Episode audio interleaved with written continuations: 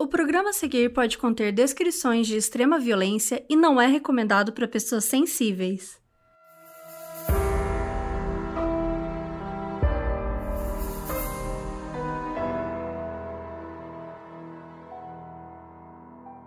Revolução Industrial e suas consequências foram um desastre para a raça humana. Aumentou enormemente a expectativa de vida daqueles que vivem em países avançados, mas desestabilizou a sociedade, tornou a vida um inferno, submeteu seres humanos a indignidades, provocou sofrimento psicológico e infligiu um dano severo ao mundo natural. O contínuo desenvolvimento da tecnologia piorará a situação. É assim que começa o texto que ficou conhecido como Manifesto na Bomber, escrito por um homem que decidiu que a tecnologia estava destruindo o planeta. E para chamar atenção para esse fato, ele resolveu enviar bombas para diversos lugares nos Estados Unidos e destruir várias vidas durante 17 anos. Eu sou a Carol Moreira. E eu sou a Mabê. Hoje vamos contar a história de Ted Kaczynski. Una Bomber.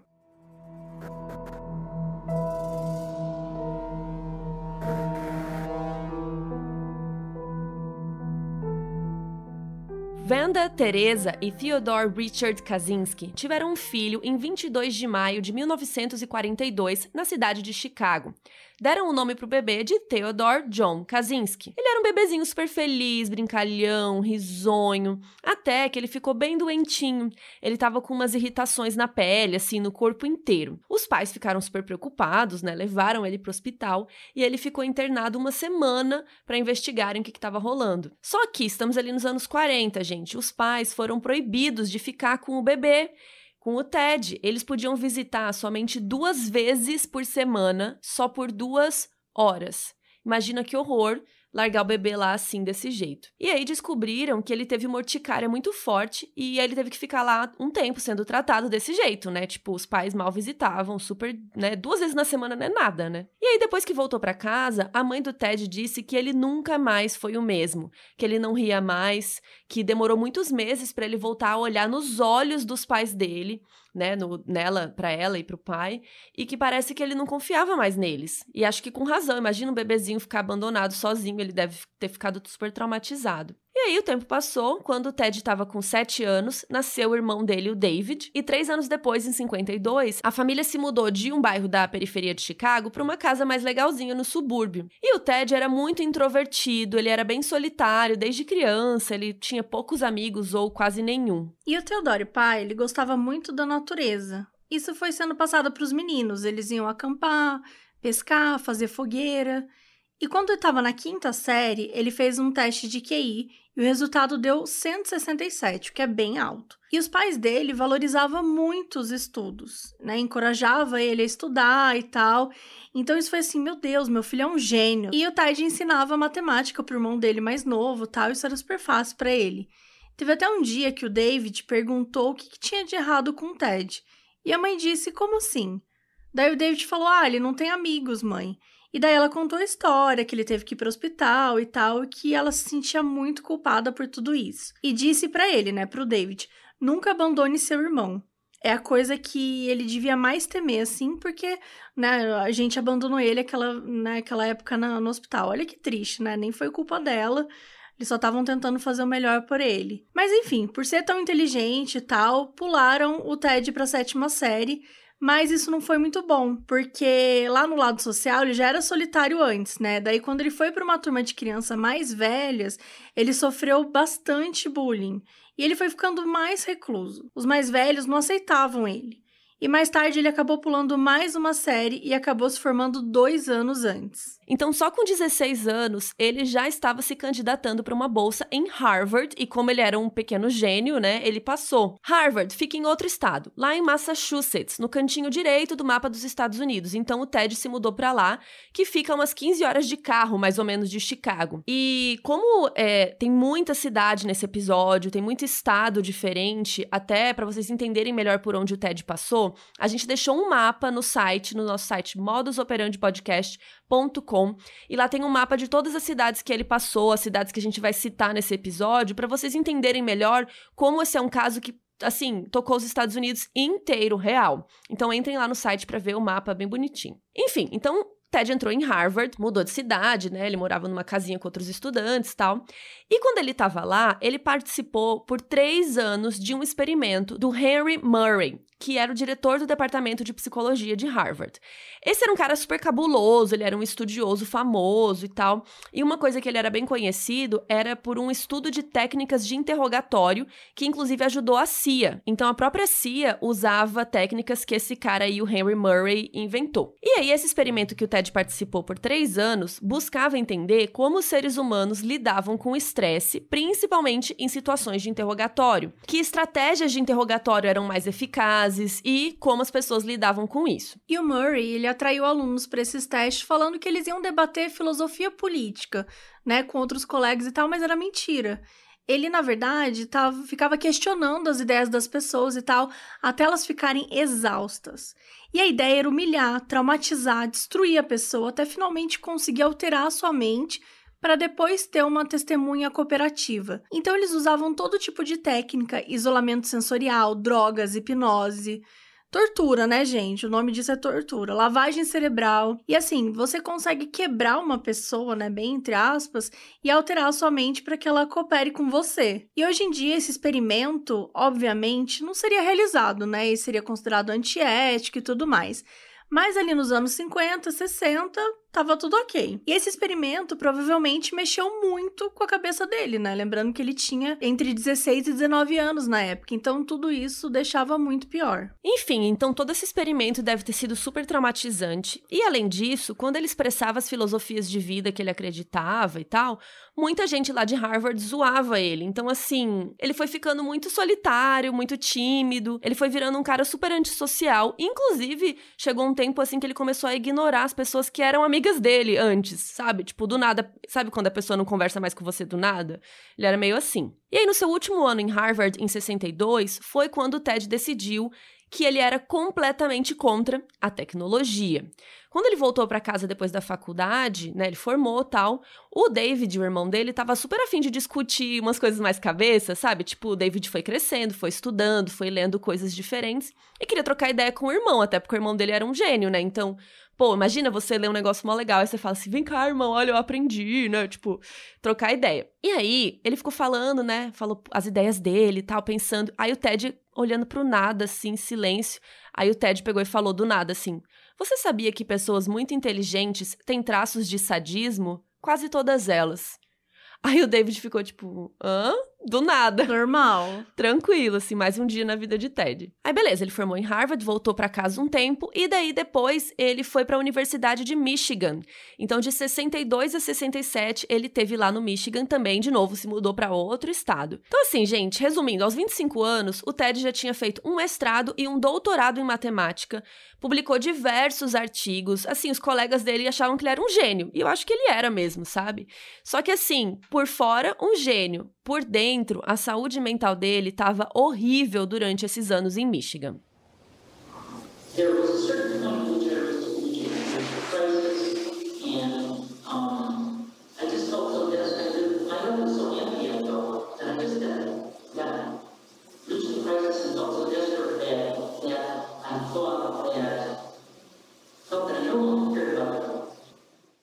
Aqui ele fala que teve um ponto que ele estava em crise, que ele se sentia vazio, deprimido, a ponto de pensar que ninguém ligava para ele. E essa época foi muito difícil, ele se sentia desesperado, ele não se encaixava socialmente, né? Se sentia muito, muito, muito sozinho. Ele também não conseguia arrumar crush, assim, ele tinha muita dificuldade em se relacionar com as mulheres.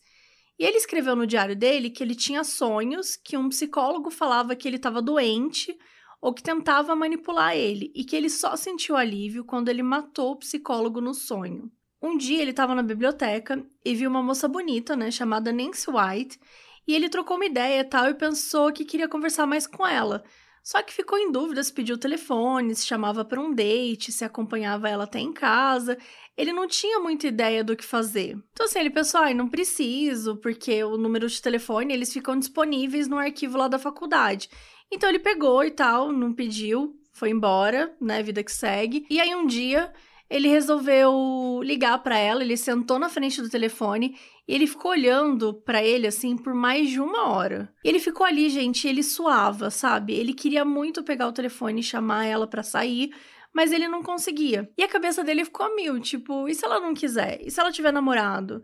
E se eu cometer algum erro, né? Aquelas coisas que você fica assim pensando que são normais de pensar, só que ele levava para um outro nível porque tudo na cabeça dele era tão assim pesado, era tão complexo que ele não conseguia partir para ação. Ele ficava perdido nos pensamentos dele. E aí teve uma hora que ele acabou só ficando puto e desistiu. Ele ficou pensando: pra que eu vou ligar pra essa mina idiota? Vou ficar passando por isso aqui, suando, sofrendo. Não preciso de porra de mulher nenhuma. Então, assim, ele ficou meio agressivo, né, do nada, tipo, porque ele não conseguiu agir, veio um lado agressivo nele. E depois desse dia, o Ted se fechou muito e ele perdeu todas as esperanças de arrumar uma mulher, um, uma amiga mais íntima, um crush, tipo, ele escreveu esse dia no diário dele que ele fechou seu coração para as mulheres. E aí, vida que segue, no seu último ano dessa faculdade no Michigan, em 66, por duas semanas, ele teve fantasias de ser uma mulher. No diário, ele escreve até que decidiu passar por uma transição de gênero. Ele marcou um psiquiatra lá da universidade para conversar sobre isso. Mas quando ele chegou lá no, na consulta, ele desistiu de contar pro psiquiatra o que ele estava sentindo. E hoje em dia, quando se analisa isso, né, se acredita que na verdade o Ted não tinha nenhum tipo de disforia de gênero, ele não era uma pessoa trans, né? Na verdade, ele tinha dificuldades com as mulheres. Ele nunca teve um relacionamento com uma mulher, né? As mulheres rejeitavam ele, ou ele mesmo, né? Como a gente viu, já rejeitava antes. Então, vários psicólogos acreditam que na cabeça dele, por algum motivo, esse era o único jeito dele ter acesso a uma mulher, né? Se ele se tornasse uma. Só que aí, né, foram duas semanas que ele ficou com isso na cabeça tal. Ele ficou com muita raiva do psiquiatra que atendeu ele. Ele se sentiu super humilhado, ficou com vergonha. E foi nesse momento que ele começou a fantasiar com assassinatos. Ele pensou: por que, que eu não vou matar o psiquiatra e todos que eu odeio? Ele também escreveu: Como uma fênix, eu saio das cinzas do meu desespero com uma nova esperança gloriosa. Dramático, né? Enfim. E ele começou a pensar bastante nisso e tal, e pensou que realmente poderia matar alguém. Ele descreve no diário que a própria desesperança libertou ele, porque a partir daquele momento ele não se importava mais com a morte, com as consequências. Ele sentiu do nada que ele podia fazer coisas criminosas ou irresponsáveis. E ele pensou que podia matar alguém que ele odiava e depois se matar antes que a polícia o capturasse. Ele ainda conta que sempre achou melhor morrer do que ficar preso por muito tempo. Mas como agora tinha uma nova esperança, ele não estava pronto para desistir de viver tão facilmente. Então ele pensou em matar, mas em se esforçar para não ser pego, para ele poder matar novamente. E ele escreveu: Então, ao invés de ter que trocar tiros com a polícia ou algo do tipo, eu posso ir para o Canadá e ir morar em uma floresta com um rifle e tentar viver ali. E escrever sobre tudo isso dava muito alívio para ele, e até uma excitação sexual. E aí, em 68, ele entrou para dar aulas como professor assistente na Universidade da Califórnia, Berkeley. Então, assim, de novo, ele mudou de cidade, mudou de estado. Agora ele foi lá pro lado esquerdo do mapa e ele entrou no departamento de matemática, até que em 69 ele pediu demissão do nada. Para ele, a matemática era tipo um jogo, sabe? E ele falou assim: putz, eu não quero ficar jogando joguinhos a vida inteira. O chefe dele até tentou manter ele no cargo porque o Ted era muito bom. Mas o que o Ted realmente queria era juntar dinheiro para poder se mudar para as montanhas. Ele focou nessa ideia, fugir do sistema e ficar ainda mais isolado. Então ele e o irmão David foram para o Canadá procurar algum terreno na natureza para o Ted viver. Eles passaram dois meses juntos nessa viagem, foi super legal.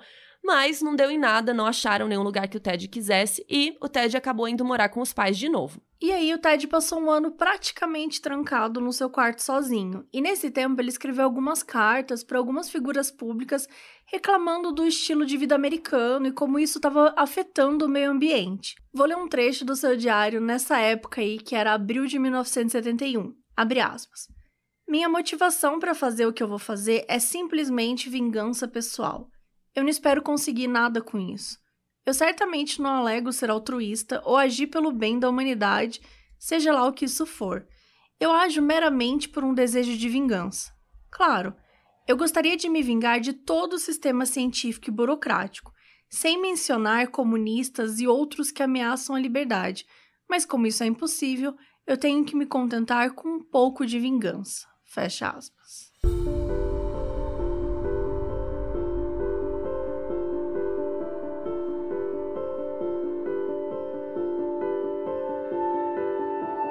1972, aos 30 anos de idade, o Ted conseguiu comprar um terreno e construir uma pequena cabana de madeira de 9 metros quadrados, super pequenininha, em uma cidade mega isolada chamada Lincoln, no estado de Montana. Então, de novo, ele mudou de estado. Ele construiu um poço para pegar água, ele usava forno a lenha para deixar a casa aquecida, não tinha energia elétrica, então à noite ele usava uma lamparina de querosene para iluminar a casa e tal. Se o tempo tivesse bom, ele fazia uma fogueira ali fora, cozinhava, ele fazia o próprio pão Tipo as pessoas da quarentena, sabe? Ele já tava numa quarentena, gente. Ele fazia até as próprias velas dele. Basicamente, uma pessoa de quarentena. Pra ir pra cidade, para comprar algum suprimento, assim, ele ia de bicicleta e ele mal falava com as pessoas. Ele vivia somente com 30 centavos de dólar daquela época por dia. Ou seja, ele gastava em torno de 100 dólares por ano. Ele era uma pessoa bem que economizava. e é interessante pontuar que ele era muito recluso mesmo, ele só ficava dentro de casa praticamente, e ele era muito solitário, que são duas coisas diferentes, né? Eu até tava pensando nisso, assim. É, ser recluso é diferente de ser solitário, porque você pode ficar recluso trancado, mas você pode ter amigos, sei lá. E ele era os dois. Então, assim, ele mal falava com os vizinhos, ninguém nem sabia nada sobre ele direito, sabe? Ele era um cara muito discreto na dele.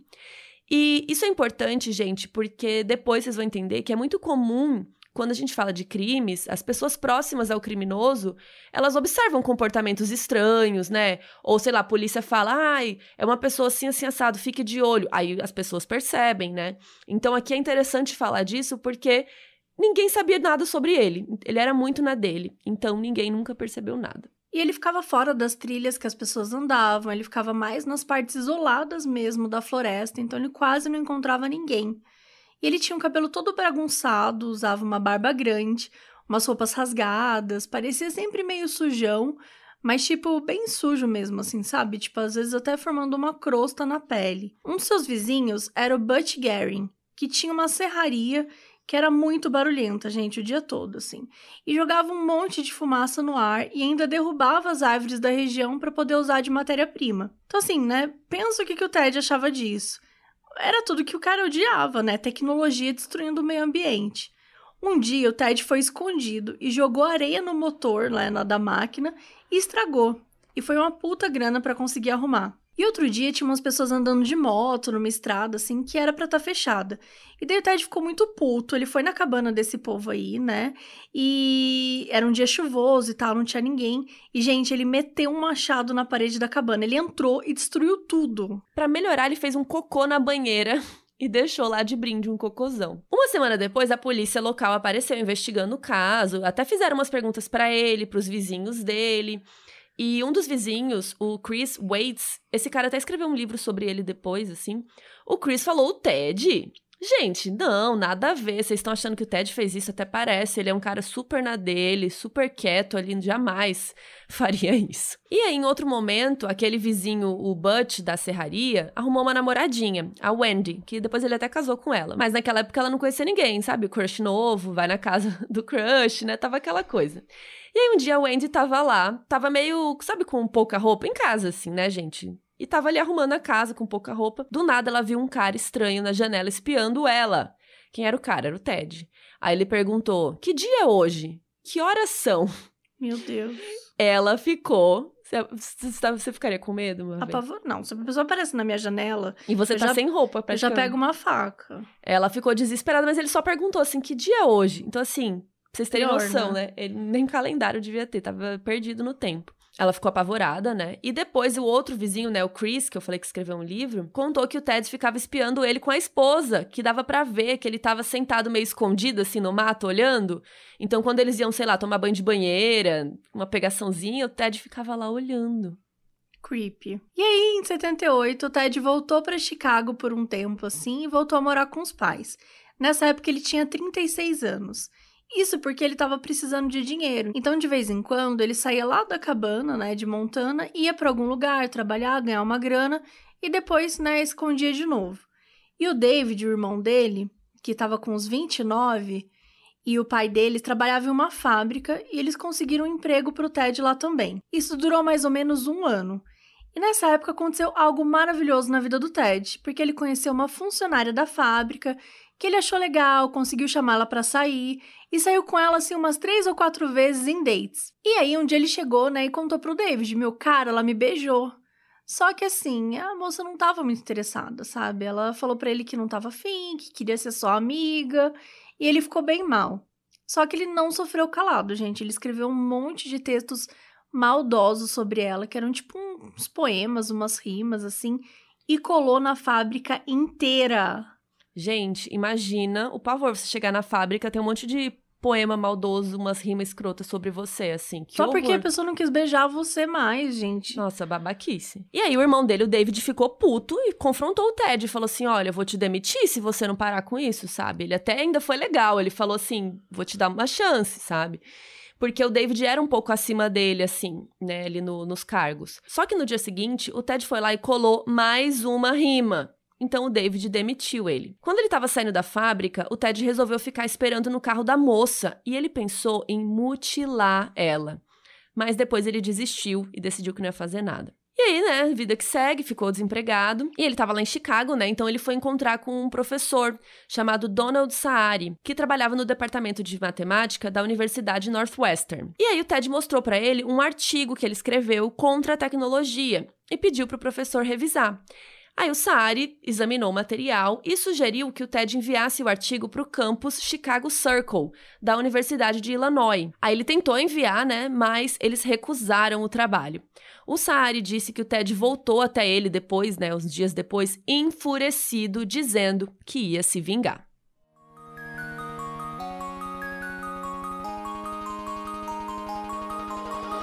E é muito louco o momento que você percebe que viveu ou que você tá num relacionamento abusivo, né? É, e às vezes não é só relacionamento amoroso, né? Tipo, tem amigo abusivo, tem chefe, tem colega, às vezes até Sim. os pais, né?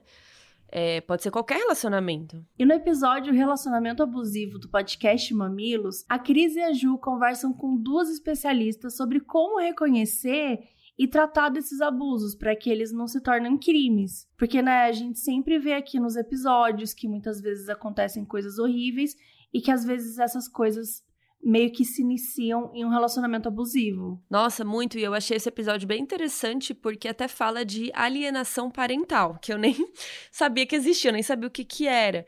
Que é quando um dos Sério? pais. Eu não sabia. Eu nunca tinha ouvido isso. Que é quando um dos pais, tipo, ou o pai ou a mãe fica falando pro filho coisas do outro. Então, tipo, uma mãe que fica falando pro filho que o pai morreu e o pai tá vivo. Ou um pai que fica falando, nossa, sua mãe é uma horrorosa, sua mãe fez isso, sua mãe. Nananã. E aí, isso, né, a criança, coitada. Não, isso é uma coisa que é muito forte, assim, sabe? Eu lembro de já ter lido várias vezes é, casos mesmo que ficavam colocando o pai contra o outro. Uhum. Então, sabe, tipo, acaba dando um monte de treta. E isso também é uma forma de abuso, né? A criança vai crescendo cheia de questões e tudo mais. E nesse episódio do Mamilos elas vão discutindo isso e muito mais coisa, gente, é realmente interessante. Então a gente convida vocês operanders para ouvir o podcast, para ouvir esse episódio e saber mais como identificar e até se desvencilhar, né, dessas armadilhas que fazem, nossa, fazem muito mal pra gente e como a Mabê falou, podem até virar uma história de crime real, né? Horrível. E o podcast está disponível grátis no Globoplay e nas principais plataformas de áudio. E, como sempre, a gente vai deixar o link na descrição do episódio.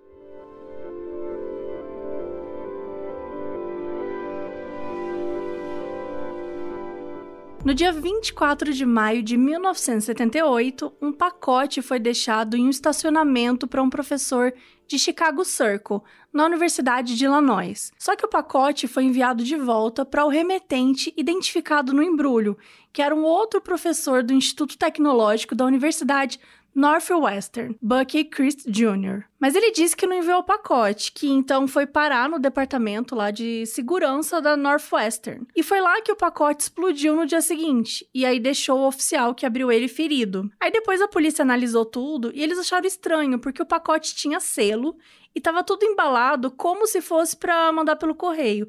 Mas ele estava jogado no estacionamento. Então eles reconstruíram um pacote e descobriram que na real não passava pela portinha da caixa do correio. Então, apesar né, dele ter sido feito para ser mandado pelo correio, ele não pensou nisso.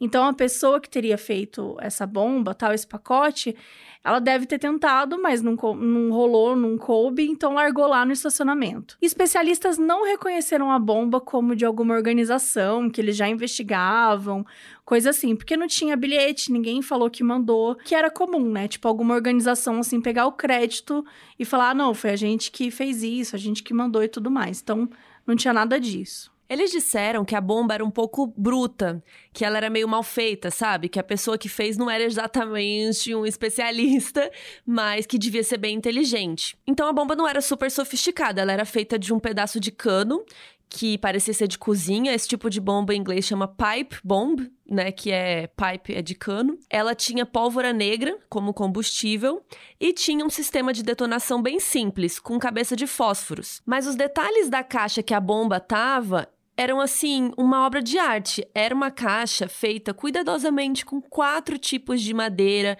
perfeitamente lixadas e tingidas, como se fosse sim o trabalho de um artesão. Em 9 de maio de 79, no ano seguinte, o Ted deixou outra bomba no Instituto de Tecnologia da Universidade Northwestern. Dessa vez, ele deixou parecendo com uma caixa de charutos. Não era grande e estava em cima de uma mesa. E quem abriu foi o estudante John Harris, que se machucou com a explosão. Novamente, a bomba era um pouco amadora. Tinha umas baterias, fios e a mistura explosiva era um pó sem fumaça, tipo do que tem em projétil de bala de arma, assim. E também umas cabeças de fósforos, como se tivesse cortado um monte de cabecinha de fósforo até encher um tubo, assim. Enquanto isso, o Ted mantinha um diário em que ele anotava muitas coisas do seu dia a dia, né? O mesmo diário que ele mantinha desde jovem, é, pensamentos, tudo que ele ia pensando, assim. E ele tinha um outro diário secreto que era em códigos, que ele anotava sobre as bombas. Então, depois dessa segunda bomba, ele anotou que esperava que a vítima tivesse ficado cega, tivesse perdido a mão ou tivesse sido mutilada de alguma forma. E ele queria conseguir dinamite. Ele escreveu assim: vivendo e aprendendo.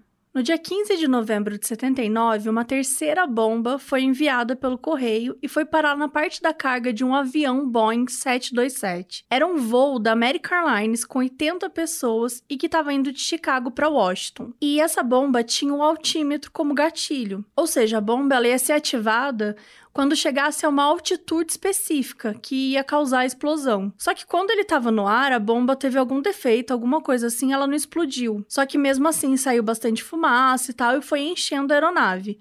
O piloto teve que fazer um pouso de emergência, mas ninguém ficou ferido. E aqui a gente já pode ver um pouco de uma sofisticação, né? Por conta desse item a mais que ele colocou aí, que era do que era o altímetro. Então ele estava aprendendo e se aperfeiçoando. A gente fala muito isso aqui sobre serial killer, né? Como eles começam a fazer as coisas, eles vão se aperfeiçoando e tal. E no lance do, do Na Bomber, o que a gente percebe também, é claro que é um, bem diferente, né? Do, do modus operandi e tudo mais, mas ele também tá ali estudando e se aperfeiçoando cada vez mais. Então isso é um pouco de similaridade, assim, que a gente percebe. E aí o potencial de dano dessa vez era super alto, gente, porque a bomba estava no avião, né? Então, assim, poderia ter matado 80 pessoas. Muita gente podia ter se ferido tal, foi bem grave. E como bombardear um avião é um crime federal, Dessa vez o FBI foi acionado e eles disseram depois que a bomba tinha sim a capacidade de destruir a aeronave. E o Ted escreveu no diário dele na época: o plano era explodir o avião no ar. Infelizmente não foi destruído. Bomba muito fraca. Em 79, foi criada uma força-tarefa guiada pelo FBI para tentar solucionar o caso, porque já estava bem claro que eles tinham um bombardeador em série. O codinome da investigação foi Unabom. Unabom sem o. não é bomb, tá? É Unabom, que representava bombardeador de universidades e companhias aéreas, né? Tipo, University, então o N de universidade, o A, né? O A de airlines e o bom de bomba, né? Então, Unabom. Por isso que no dia a dia depois começaram a chamar o criminoso de Unabomber, né? Porque quem fez o Unabom é Unabomber. tipo, Operander.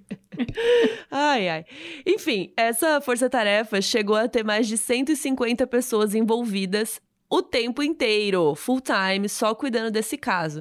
Entre detetives, investigadores, analistas e, enfim, todo tipo de gente trabalhando ali. No total dos anos todos, assim, que essa investigação durou, mais de 500 pessoas trabalharam no caso. Então foram três agências federais trabalhando juntas: o FBI, a Bureau de Álcool, Tabaco e Armas de Fogo, que hoje também engloba explosivos, e o Serviço de Inspeção Postal dos Estados Unidos. As bombas eram irrastreáveis. O cara realmente era um gênio, ele sabia o que estava fazendo. Os lugares que recebiam as bombas eram um tanto quanto aleatório, assim, nada fazia sentido para FBI. As bombas tinham muita coisa de madeira, então eles ficavam, ai, ah, será que o cara é artesão? Será que essa parte de madeira significa alguma coisa?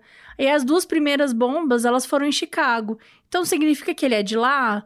O que, que ele tem em Chicago, né? Por que, que ele tá atacando aquele lugar? Mas uma coisa era interessante: em 78 e 79, os Estados Unidos estavam no meio de uma crise de reféns com o Irã. E eles suspeitaram que as bombas deveriam ter alguma relação com isso. E até tiveram grupos que declararam autoria da bomba, do avião e tal, mas não era verdade. A partir de 1980, o Ted e o David, o irmão dele, passaram a receber uma mesada dos pais, mas era anual, né? Tipo uma ano anusada.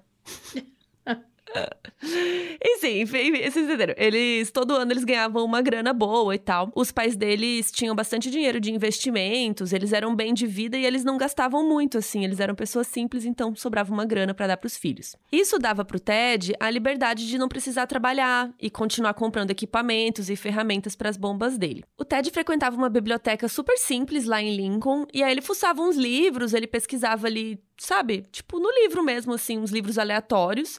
E ali ele retirava os nomes e endereços das vítimas. Então era uma coisa meio podia ser qualquer pessoa. Como o Ted morava numa cabana, era super isolado da cidade, né? Era tipo no meio do mato, assim, na florestinha. Ele tinha vizinhos, mas ele mal tinha contato com as pessoas, sabe? Ninguém desconfiava dele. Para os vizinhos era apenas um cara estranho, um cara recluso que ficava lá quieto. Então, assim, por isso se passaram muitos anos sem ninguém saber, né, que o Una Bomber estava ali do lado deles, para ninguém denunciar, para ninguém falar nada para a polícia. No dia 10 de junho de 80, aconteceu o quarto ataque.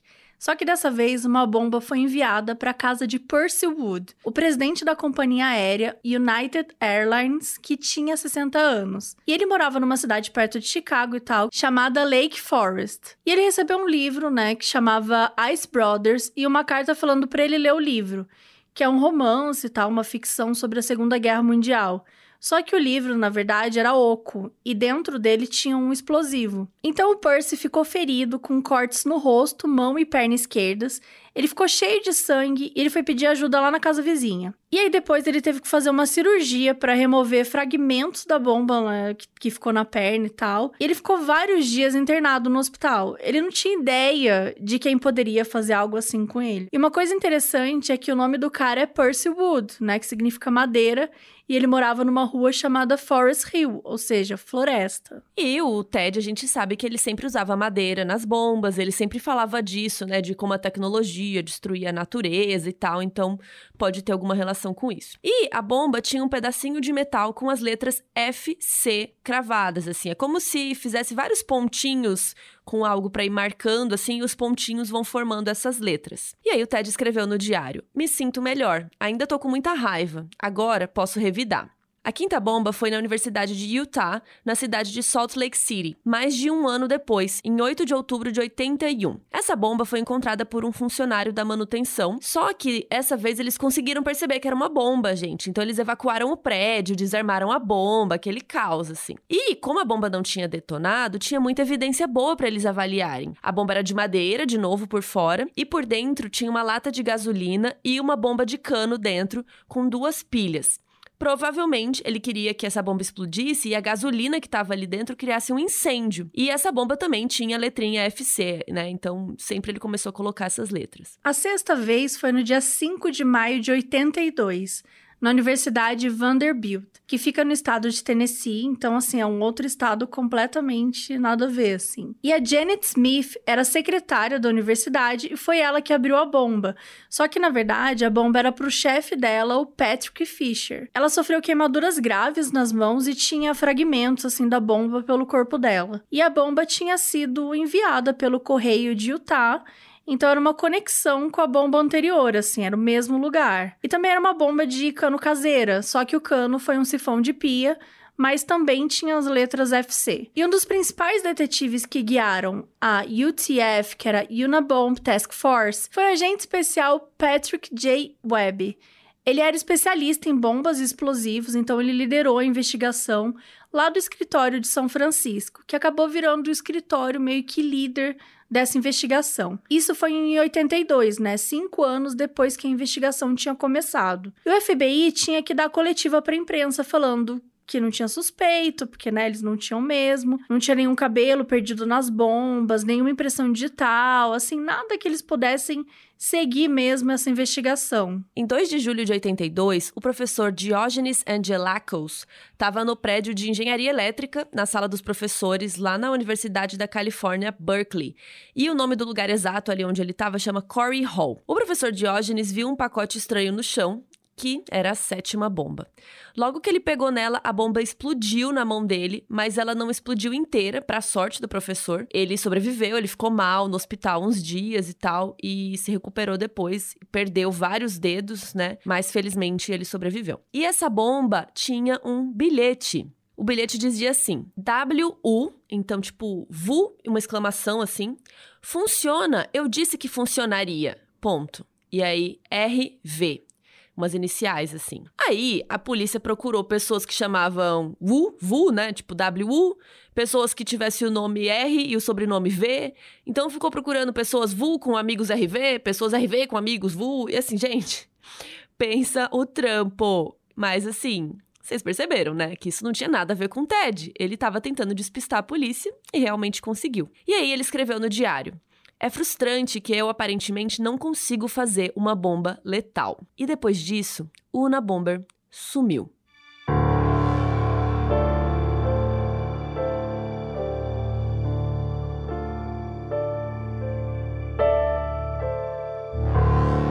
O FBI pensou óbvio, ele foi preso ou morreu. Só que na verdade o Ted estava se aperfeiçoando. Um vizinho dele, o Chris Waits, estava mexendo num cascalho, cavando umas 5 da tarde, assim. E quando ele tava voltando para casa, ele ouviu uma explosão. E ele disse assim que ele achou estranho, porque não parecia algo de mineração, sabe? Ele achou estranho e tal, mas seguiu a vida. E na real, o Ted estava testando uma mistura explosiva que era nova, que era nitrato de amônio e pó de alumínio. E ele teve bastante trabalho para criar isso. Então, no dia 15 de maio de 85, o Unabomber voltou. Era sua oitava bomba, e foi ali mesmo no prédio de engenharia elétrica de Berkeley, em Corey Hall, onde a sua última bomba tinha explodido três anos atrás. E esse foi o único lugar que foi bombardeado duas vezes pelo Unabomber. Lembrando, né, que o Ted trabalhou nessa universidade como professor assistente por dois anos. E o estudante de graduação, John Halser, estava no laboratório de informática e viu uma caixa na mesa. E ele foi mudar a caixa de lugar, tipo, normal, assim, tirar da frente. E aí, bum, explodiu. Era mais uma bomba do Ted. A bomba explodiu pro lado direito, né, do John, e foi tão forte que ele tava usando um anel da Academia de Força Aérea, aqueles anéis que tem tipo um brasão e tal.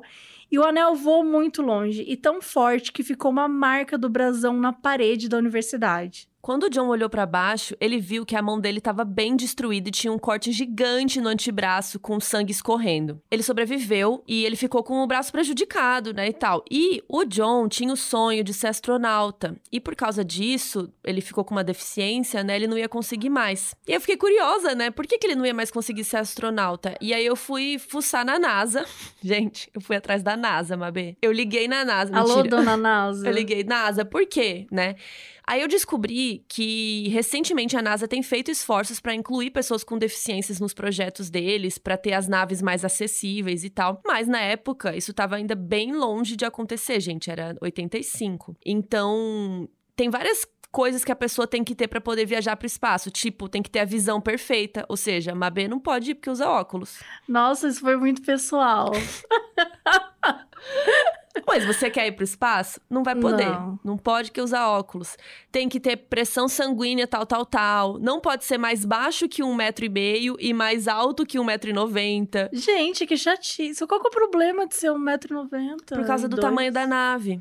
Entendeu? Ah, me respeita. Porque tem projeto que muda por causa do tamanho da nave, que é uma nave específica e tal. Mas tem várias coisas que são por questão de segurança mesmo, sabe? Porque você está no meio do espaço. Tipo, se der merda, não tem o que fazer. Enfim, aí eu fui fuçar e tal, e pessoas com deficiências não tinham a mínima chance de serem astronautas antigamente. Já hoje, a NASA cria projetos específicos que podem abraçar pessoas com deficiências, assim. Então, achei legal, achei curioso para contar para vocês, porque eu sempre que eu acho essas coisas eu vou fuçar, né? Enfim. Foi o que NASA disse. E aí, no mesmo ano de 85, gente, né, depois dessa bomba que marcou a vida do John, ele ainda mandou mais três bombas em 13 de junho, em 15 de novembro e 11 de dezembro. O Unabomber estava ficando cada vez mais ousado. Para a bomba de novembro, o Ted viajou de ônibus para Utah para enviar pelo correio o pacote. E foi uma viagem, gente, de no mínimo 12 horas. Então, assim, de ônibus deve demorar mais que isso, assim, porque são quase 1.400 quilômetros. E essa bomba, gente, ela foi para quase do outro lado do país, em Ann Arbor, no estado de Michigan.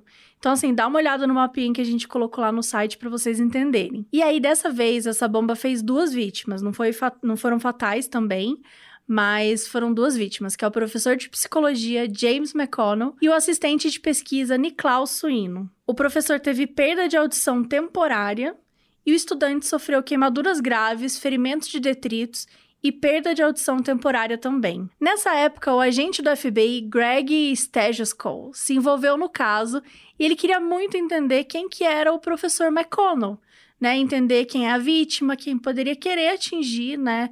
Porque porque mandaram uma bomba pro cara e tudo mais. E um elemento novo é que esse professor, ele era professor de psicologia. E até então, o Nabomber estava atingindo pessoas que eram mais envolvidas com tecnologia, computação e tal. Então, de repente, ele mudou o alvo para um professor de psicologia. Será que isso significava alguma coisa diferente? Né? Começaram a, a, tentar entender mesmo. E uma dessas bombas, a de dezembro, causou o que o Ted tanto queria. Que ela causou a morte do dono de uma loja de informática, Hugh Scruton, de 38 anos, em Sacramento, na Califórnia. Mas Sacramento é, é o lugar que todos os serial killers são de Sacramento. Fonte eu. Não, tô brincando, mas assim, já parou pra, pra olhar a Tem muitos é casos. É muito, tem muitos casos em Sacramento. Califórnia, em geral, né? É, sim. O Rio viu um saco de papel perto do lixo nos fundos da loja e quando ele foi pegar, o negócio explodiu. Para vocês terem noção do tamanho da explosão, tinha estilhaço da bomba a 140 metros de distância de onde explodiu. O Rio tinha estudado em Berkeley quando o Ted dava aulas lá. Então, será que o Rio chamou a atenção dele de alguma forma negativa? Depois, né, mais para frente, o Ted comentou que só poucos alunos prestavam atenção, né, na aula dele e tal. Então, será que tinha alguma coisa a ver com isso? No diário, o Ted escreveu: Excelente, uma forma humana de matar alguém. Ele provavelmente não sentiu nada. Para sua próxima bomba, mais ou menos dois meses depois dessa, o Ted pegou pelos pubianos de um banheiro na rodoviária e colocou no artefato para tentar desviar a atenção da polícia. Ou seja, não deixa pelos pubianos em banheiros públicos. Mas como que você. De... Tipo, ninguém deixou de propósito. Ah, amiga. Deixa? Não, não de propósito, mas é, sei lá, sabe? Não, não, não senta no e negócio. E se você cair? E se você levantou e caiu um pelinho? Você não vai saber nunca. se você cair. então a dica é depila Limpa. Ou, é. Não, mas é isso é, é zoado, né? Cada um depila o que quiser. Ninguém é obrigado a depilar. Não, ninguém é obrigado a depilar, mas também não pode deixar o pelo pubiano no, em, em lugar público, gente. em lugares que não são públicos, tudo bem. Tá, chega. Você vai deixar pelos pubianos aqui na minha casa, Mabê? Não. Talvez eu tenha deixado. Fui fazer xixi agora há pouco. Mentira. É, a Mabê tá gravando. Hoje estamos gravando presencial, gente. Por isso, por isso essas piadinhas. Mas vamos lá. Onde a gente tava? Nos pelos pubianos. Ah, então. Bom. É, ele pegou os pelos pubianos pra desviar a polícia e tal. E aí, de novo, ele viajou de ônibus para Salt Lake City, lá em Utah, e ele colocou a sua 12 bomba. Em 20 de fevereiro de 87, a bomba atingiu o dono da loja de informática chamada Cams Incorporated, que ficava perto da Universidade de Utah. E ele se chamava Gary Wright, e ele viu uma caixa de madeira, assim, no chão do estacionamento, na frente da loja, e tinham quatro pregos para fora da caixa, meio pregados, assim, só que não até o fundo. Ele achou meio estranho. E daí, quando ele pegou na lateral da caixa e levantou, ela detonou. E, gente, ele ficou muito, muito, muito ferido. Porque tinha um monte de prego dentro da bomba. Então, assim, os pregos furaram ele inteiro, inclusive no rosto, assim, quase que um pega no cérebro dele. Ele teve mais de 200 pedaços de detritos da bomba no corpo dele tinha só na canela direita mais de 50 estilhaços de bomba. Inclusive, gente, no documentário Na Bomber, em suas próprias palavras, que tá na Netflix e que a gente usou muito disso, né, para poder construir o roteiro, é, tem algumas imagens, né, dessas pessoas que são vítimas e tal. E desse cara que foi. que tinha esses estilhaços, ele mostra a perna dele. Então é bem horrível de, de ver assim, mas enfim. Mostra tudo lá. E ele teve que fazer um monte de cirurgia e tal, mas felizmente ele sobreviveu. E assim, a bomba anterior tinha matado a vítima, né? Então o Gary ficou muito mal pensando nisso tudo, que ele podia ter morrido, né? Quem que poderia ter feito isso com ele? E foi nesse dia que o Ted foi avistado por uma funcionária da loja do Gary. Ela estava ocupada trabalhando e tal, só que ela lembrava que tinha visto um cara deixando a caixa no estacionamento. E ela deu depoimento, disse que tinha visto um cara de bigode, de uns 30 anos, com um casaco com capuz cinza. E que ele tinha puxado um objeto de madeira de uma sacola de lavanderia e que ele tinha colocado o objeto ao lado de um carro estacionado, exatamente onde a bomba depois havia explodido. E disso saiu um retrato falado que ficou bem famoso, em que no retrato, né, ele veste um capuz, um óculos aviador e um bigode. É, a imagem, de novo, gente, está disponível no nosso site modusoperandipodcast.com, como todas as outras imagens que a gente está falando aqui, até o anel da parede tá lá. Então, assim, tem até uma tabela com cada bomba, tem mil coisas lá no site. Então, entra que tá bem legal esse episódio. E uma coisa interessante que a moça disse é que ele tinha o cabelo meio loiro avermelhado.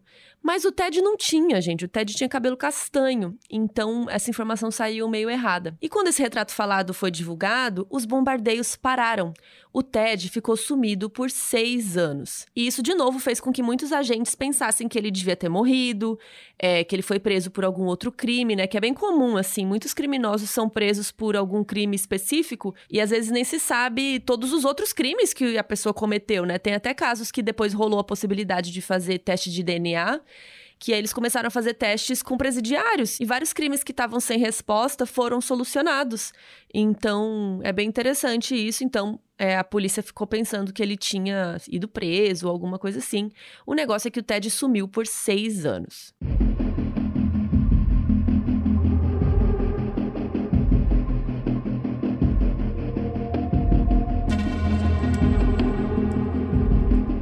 Gente, assim, anos e anos, né, nessa investigação, anos e anos de bomba, assim, nada, nada, nada. E o que, que era esse FC, né, que ele escrevia nas bombas? Isso já tinha sido investigado de tudo quanto é jeito. Assim, o FBI estava desesperado. Então, o que, que era isso? Era Federal Conspiracy, Fuck Computers, First Class. Gente, até Félix the Cat, sim, o gato Félix. O FBI não sabia mais o que pensar. Eles foram tentando de tudo, tentando encaixar aquela coisa, né? precisavam, queriam saber a resposta. Não, eles estavam desesperados. Eles sabiam que era uma pessoa muito inteligente. Era uma pessoa que tinha conhecimento de técnicas de construção, que tinha acesso a ferramentas elétricas. E eles perceberam que o Unabomber estava melhorando, ele estava se aperfeiçoando. Cada bomba estava ficando pior. Teve uma bomba que já matou uma pessoa, sabe? Eles tentaram olhar pelo perfil geográfico, né? Então, onde as bombas explodiram, de onde as bombas foram enviadas. Então, tinham muitas bombas de Chicago, tinha Utah, tinha ali no norte da Califórnia. Então, será que essa pessoa tinha alguma relação com esses lugares? O FBI não sabia mais o que fazer. E aí mandaram o agente web organizar um evento de dois dias sobre o caso, que era uma conferência entre várias agências. E ele resolveu que o evento ia ser no hotel Holiday Inn, lá em São Francisco mesmo, e era um hotel que o FBI costumava fazer os eventos deles. Já tinha passado 14 anos de investigação, ninguém aguentava mais. Eles não tinham pista, não tinham suspeito eles precisavam de uma abordagem diferente.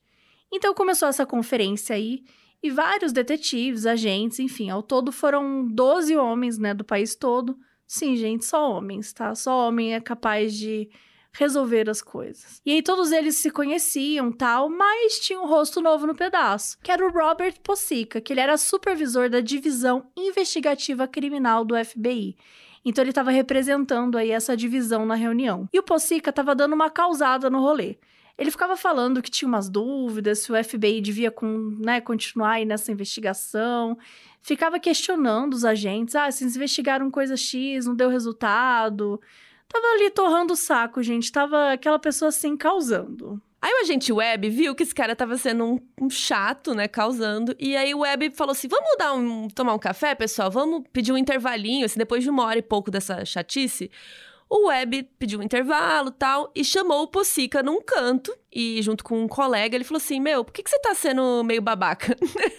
eu amei que ele deu a real pro cara. Falou assim: Então, você tá bem chato, né? O que que tá rolando? Aí o Possica falou: Gente, olha, realmente a, a agência, né? A, a minha agência aqui, a Divisão Investigativa Criminal do FBI a gente não tá mais com vontade de ficar no caso. O caso não tem solução, entendeu? A gente tem um monte de caso mais importante para resolver, entendeu? E aí, o Web e o amigo lá dele, o outro cara, ficaram passados, chocados. Eles falaram assim, gente, não é possível, a gente tá fazendo uma puta reunião aqui para resolver o negócio. Aí o cara vem com esse papo. Aí beleza, né? Voltaram pra reunião e o Possica continuou causando, enchendo o saco, até que finalmente ele admitiu que mandaram ele lá para fechar a investigação do FBI e mandar a investigação de volta para a polícia local, ou seja, o departamento do xerife de Sacramento County. Então, assim, gente. Pensa torta de climão. Todo mundo ali reunido, né? Vamos. Então, estamos aqui para quê, minha gente?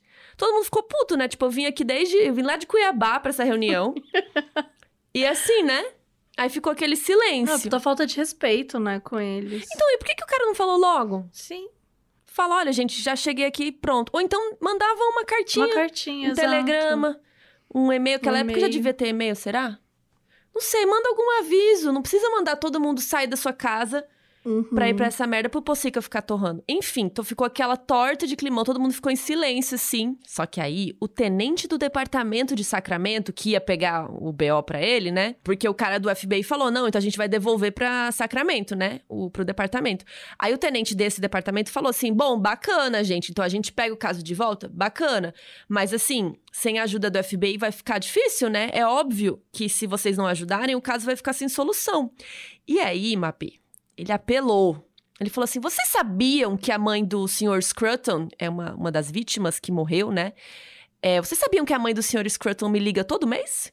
Ela pergunta se eu tenho alguma pista nova sobre a morte do filho dela. Vocês querem que eu fale o quê pra mulher? Que alguém quer atender ela quando ela ligar? Vocês querem, né? Alguém? Vocês? Né? Possica? Quer atender? Mentira, ele falou isso. Mas sabe assim, ele falou, sabe, ele jogou, jogou na, na, mesa. Cara, é. né? Jogou real. E, e, cara, isso me deixou bastante pensativa mesmo, porque nesses casos, né, de, a gente tá falando aqui de uma vítima fatal. Imagina a mãe, sabe? A dor da mãe mensalmente ligando para ver se tem notícias, tem informação, porque, né, você não tem resposta. As pessoas que ficaram vivas já ficou super incomodada. Imagina, você foi atacado. Um trauma pra vida. É um trauma pra tua vida. Você nunca mais vai confiar, imagina, nunca mais ia abrir uma caixa de novo em toda a minha vida, assim, eu ia ficar traumatizada. Então é foda mesmo olhar esses casos. Então eu achei muito legal dele ter falado isso, sabe? Porque era um caso que, gente, precisava ter uma atenção maior, porque envolvia sérios riscos, assim. E a população americana, de certa forma, vivia com medo, né? Criou um medo muito grande de receber pacote naquela época, criou todo um um terrorismo psicológico mesmo. Mas enfim, né? Vocês imaginam que beleza que a reunião foi, né? A galera conversou mais um pouco e tal. Mas no meio da tarde, ninguém mais tinha brilho no olhar, gente. Então a maioria deles saiu para comer um negocinho, dar uma volta. E aí o agente Webb, junto com um colega dele, o John Conway, eles levaram Possica para comer carne lá numa steakhouse, tomar uns drinks. Levaram ele aí pra uma churrascaria aí da vida. Churrascaria patrocinem o Modus. Mentira, né? a gente nem come carne. Nenhuma das duas come. Ai. Bom, também convidaram. Pode ser hambúrguer. É... Veg. Veg, exato. A gente tá aceitando. Também convidaram Chris Roney, que ele era chefe da unidade de explosivos e ele sabia tudo do caso na bom. Ele era tipo a gente. Ele sabia tudo do caso. E ele tinha certeza que o caso tinha solução. Então eles chamaram esse cara, né, o Roney e tal, num canto e falaram tanto que era importante manter o caso aberto. e que se acontecesse alguma coisa, assim, né, viesse mais bomba e tal, até reabrir tudo, gente, ia ser uma perda de tempo do inferno, assim, ia ser difícil. Falaram um monte, pediram para ele falar com os superiores e tal, e ajudar a não fechar o caso. E o Ronway, ele era chefe de unidade, então ele tinha uma voz ali dentro, né? E ele concordou, ah, vou conversar com o Pocica, com os chefes dele, pode deixar comigo. Ele disse assim. E aí, alguns dias depois... falou, pode deixar. Pode deixar, pode deixar comigo. E aí, uns dias depois, chegou a decisão tão esperada que sim, gente, eles iam poder continuar a investigação por mais um ano. E era o que eles queriam, mas eles tinham somente 12 meses para resolver o caso. Seis meses depois dessa conferência, em 22 de junho de 93, o geneticista Dr. Charles Epstein foi vítima de uma bomba na Califórnia, na cidade de Tiburon, ao norte de São Francisco. E esse cara era conhecido por ter feito vários avanços no estudo sobre a síndrome de Down. A filha adolescente dele tinha encontrado o pacote fora de casa e ela botou na mesa da cozinha e depois saiu. Gente, então a menina também sofreu, né? Correu risco. Era um envelope daqueles que tem tipo um plástico bolha dentro, sabe? Meio fofo assim. E era do tamanho de um livro. E aí, quando Charles foi abrir o pacote, a bomba explodiu e deixou ele bem machucado. De novo, a explosão foi tão forte que explodiu as janelas da cozinha, fez as pernas da mesa de jantar quebrarem e a louça que estava nos armários se quebrou toda. Imagina os pratos tudo voando, quebrando.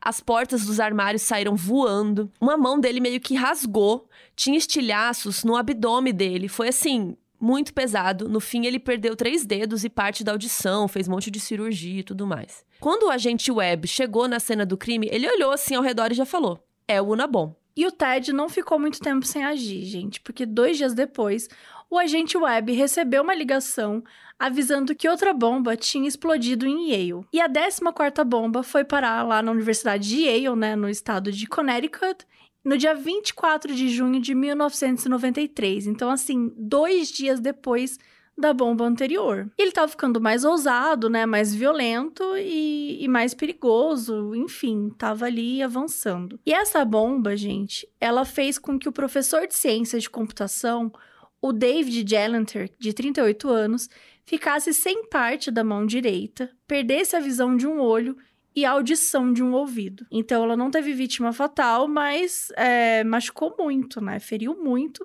esse professor aí. Então na Bomber tinha voltado, voltado com tudo e com duas bombas seguidas. Imagina o desespero, gente. Logo pouquinho tempo depois deles terem feito essa reunião, né? Então assim, o FBI estava perdido. Tinha um monte de gente mandando um monte de pista, eles estavam correndo contra o tempo, né? A investigação já estava voltando com tudo, com mais gente trabalhando, galera analisando as bombas, as vítimas, tentando de tudo. Nessas bombas novas, ele usou uma mistura de cloratos criada por ele, assim, não precisava mais do cano para colocar. Ela era muito explosiva.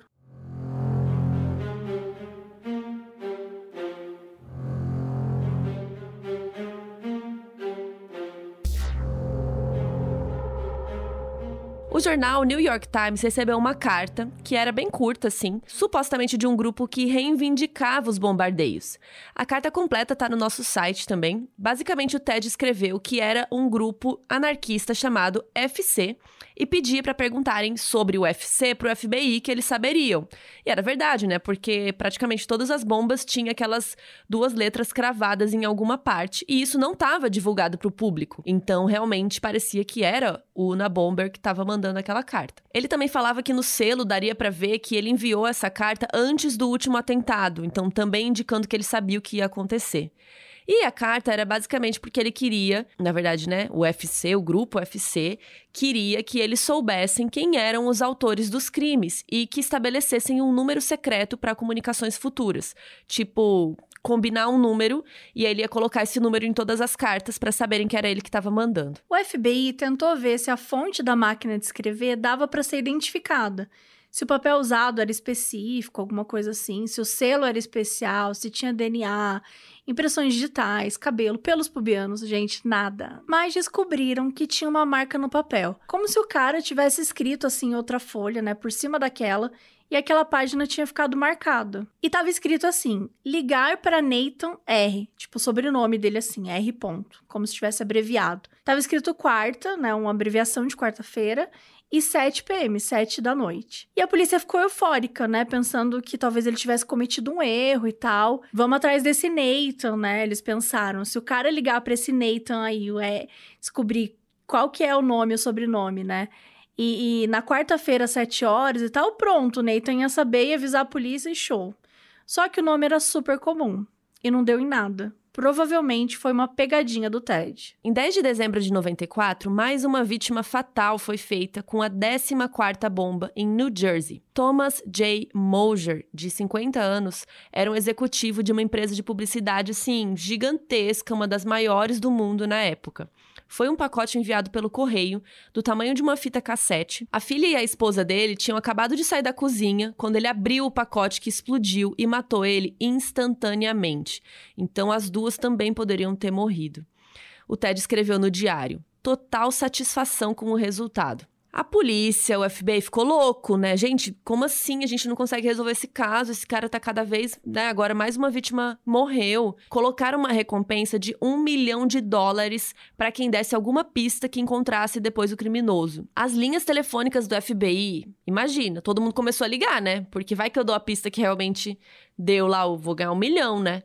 Todo mundo ligando, dando ideia, falando de fulano, de cicrano, e nada, gente, eles não achavam nada. Enquanto isso, o Ted lá estudando, lá na cabana dele, indo na biblioteca, e ele começou a ler, começou a estudar um pouco um filósofo chamado Jacques Ellul, que era um anarquista francês. E ele ficou maravilhado, gente, porque o autor falava muitas coisas que ele estava tentando falar esse tempo todo sobre como o sistema tecnológico era errado, era uma merda e nananã. E aí o Ted pegou um texto dele de 72 que falava isso de tecnologia e tal. E ele começou a reformular e complementar o texto. E a base dessas ideias é que a tecnologia é algo que sai do controle e faz mal às pessoas e ao meio ambiente. Então, assim, aumenta o estresse tal, não tem como modificar o sistema para evitar esses efeitos negativos. E que para ele só tinha um jeito, quer acabar com o sistema. E pronto, né? Fim. Antes que virasse uma catástrofe. E ele foi escrevendo esse texto, gente, que ficou gigante. Tinha 35 mil palavras sobre tudo isso. Em abril de 95, mais uma carta foi enviada para o New York Times com três páginas. Na carta, o grupo FC reivindicava a morte do Moser e explicava o motivo. Esse cara trabalhou consertando a imagem da Exxon. Por quê? Porque rolou um derramamento de óleo dessa empresa, da Exxon, que aconteceu no Alasca. Era um navio chamado Exxon Valdez.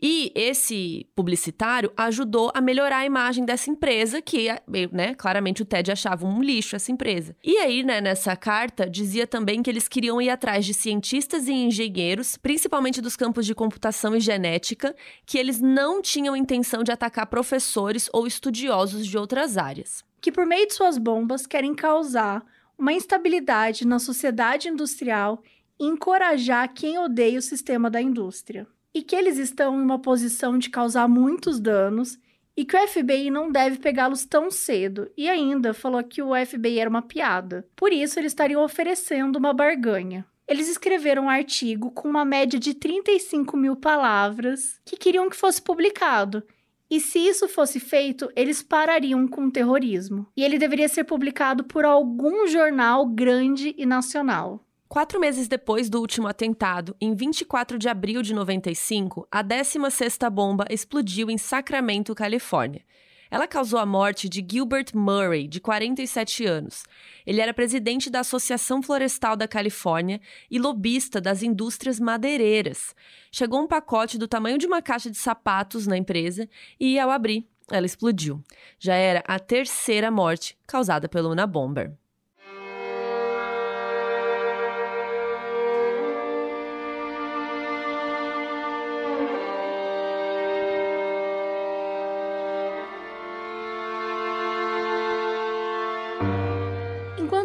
era feito a respeito da publicação lá do textão, o Ted enviou uma ameaça no dia 28 de junho de 95 para um jornal. E a carta dizia que o grupo FC ia explodir um avião comercial que saía do aeroporto internacional de Los Angeles, né, dentro dos próximos seis dias. Os jornalistas chamaram o FBI que confirmaram que a carta era real. Era Duna Bomber. E eles resolveram, gente, publicar a carta. Isso acabou virando um caos, assim, porque eles não podiam fechar os correios nem o aeroporto por muito tempo. Eram serviços que não pode parar, né? Serviços essenciais no país. Então, os pacotes dos correios não iam ser enviados por avião nesses dias, né? E as pessoas ficaram morrendo de medo, ficaram em pânico. O FBI surtado, pensando em como lidar com essa situação, aumentaram a segurança dos aeroportos, foi uma confusão e nada aconteceu. Ted enviou cinco cópias do seu texto para diversos jornais. Ele usou papel carbono em uma máquina de escrever antiga, que curiosamente o nome da máquina é Corona. Que época, não? O procurador-geral Janet Reno e o diretor do FBI Louis Free conversaram com a equipe deles e decidiram que não iam publicar. Mas depois eles pensaram bem e acharam que era melhor publicar o tal artigo. Por quê? Para garantir a segurança da população e até ver se alguém reconhecia o estilo do autor, porque eles pensavam que era algum estudante, algum professor, então alguém podia reconhecer aquele texto, aquelas ideias, os temas, qualquer coisa. Sociedade Industrial e seu futuro é o título do artigo que ficou conhecido depois como o Manifesto Unabomber, publicado no jornal The Washington Post no dia 19 de setembro de 90 95. Well, the problem with the revolutionary should be, it seems to me, is unequivocally simply to get rid of the industrial system. And that's the key point. That's my take on the situation. E aqui vai a tradução desse coach. Bom, o objetivo dos revolucionários me parece que deveria ser se livrar do sistema industrial. Isso é o mais importante. Esse é o meu ponto de vista. E assim, gente, é um longo texto que discorre sobre os efeitos maléficos da indústria e tecnologia né, na natureza e como a tecnologia impactou na psicologia e personalidade das pessoas na sociedade. De acordo com o manifesto, a dependência na tecnologia limitava a liberdade das pessoas e tirava o desejo de autonomia pessoal, causando um sofrimento psicológico, e que a saúde mental das pessoas estava ficando podre por conta da tecnologia né, diminuindo a saúde física e ainda impactando o meio ambiente. E a solução para isso tudo seria um retorno a um estilo de vida mais primitivo. E aqui tem mais um trecho do manifesto. Não existe contradição aqui. Um indivíduo cujas atitudes ou comportamentos levam ele ao conflito com o sistema é contra uma força que é muito poderosa para combater ou escapar. É mais provável que ele sofra de estresse, frustração, derrota. Seu caminho será muito mais fácil se ele pensar e se comportar como o sistema quer. Nesse sentido, o sistema age em benefício do indivíduo quando ele faz uma lavagem cerebral nele para se conformar.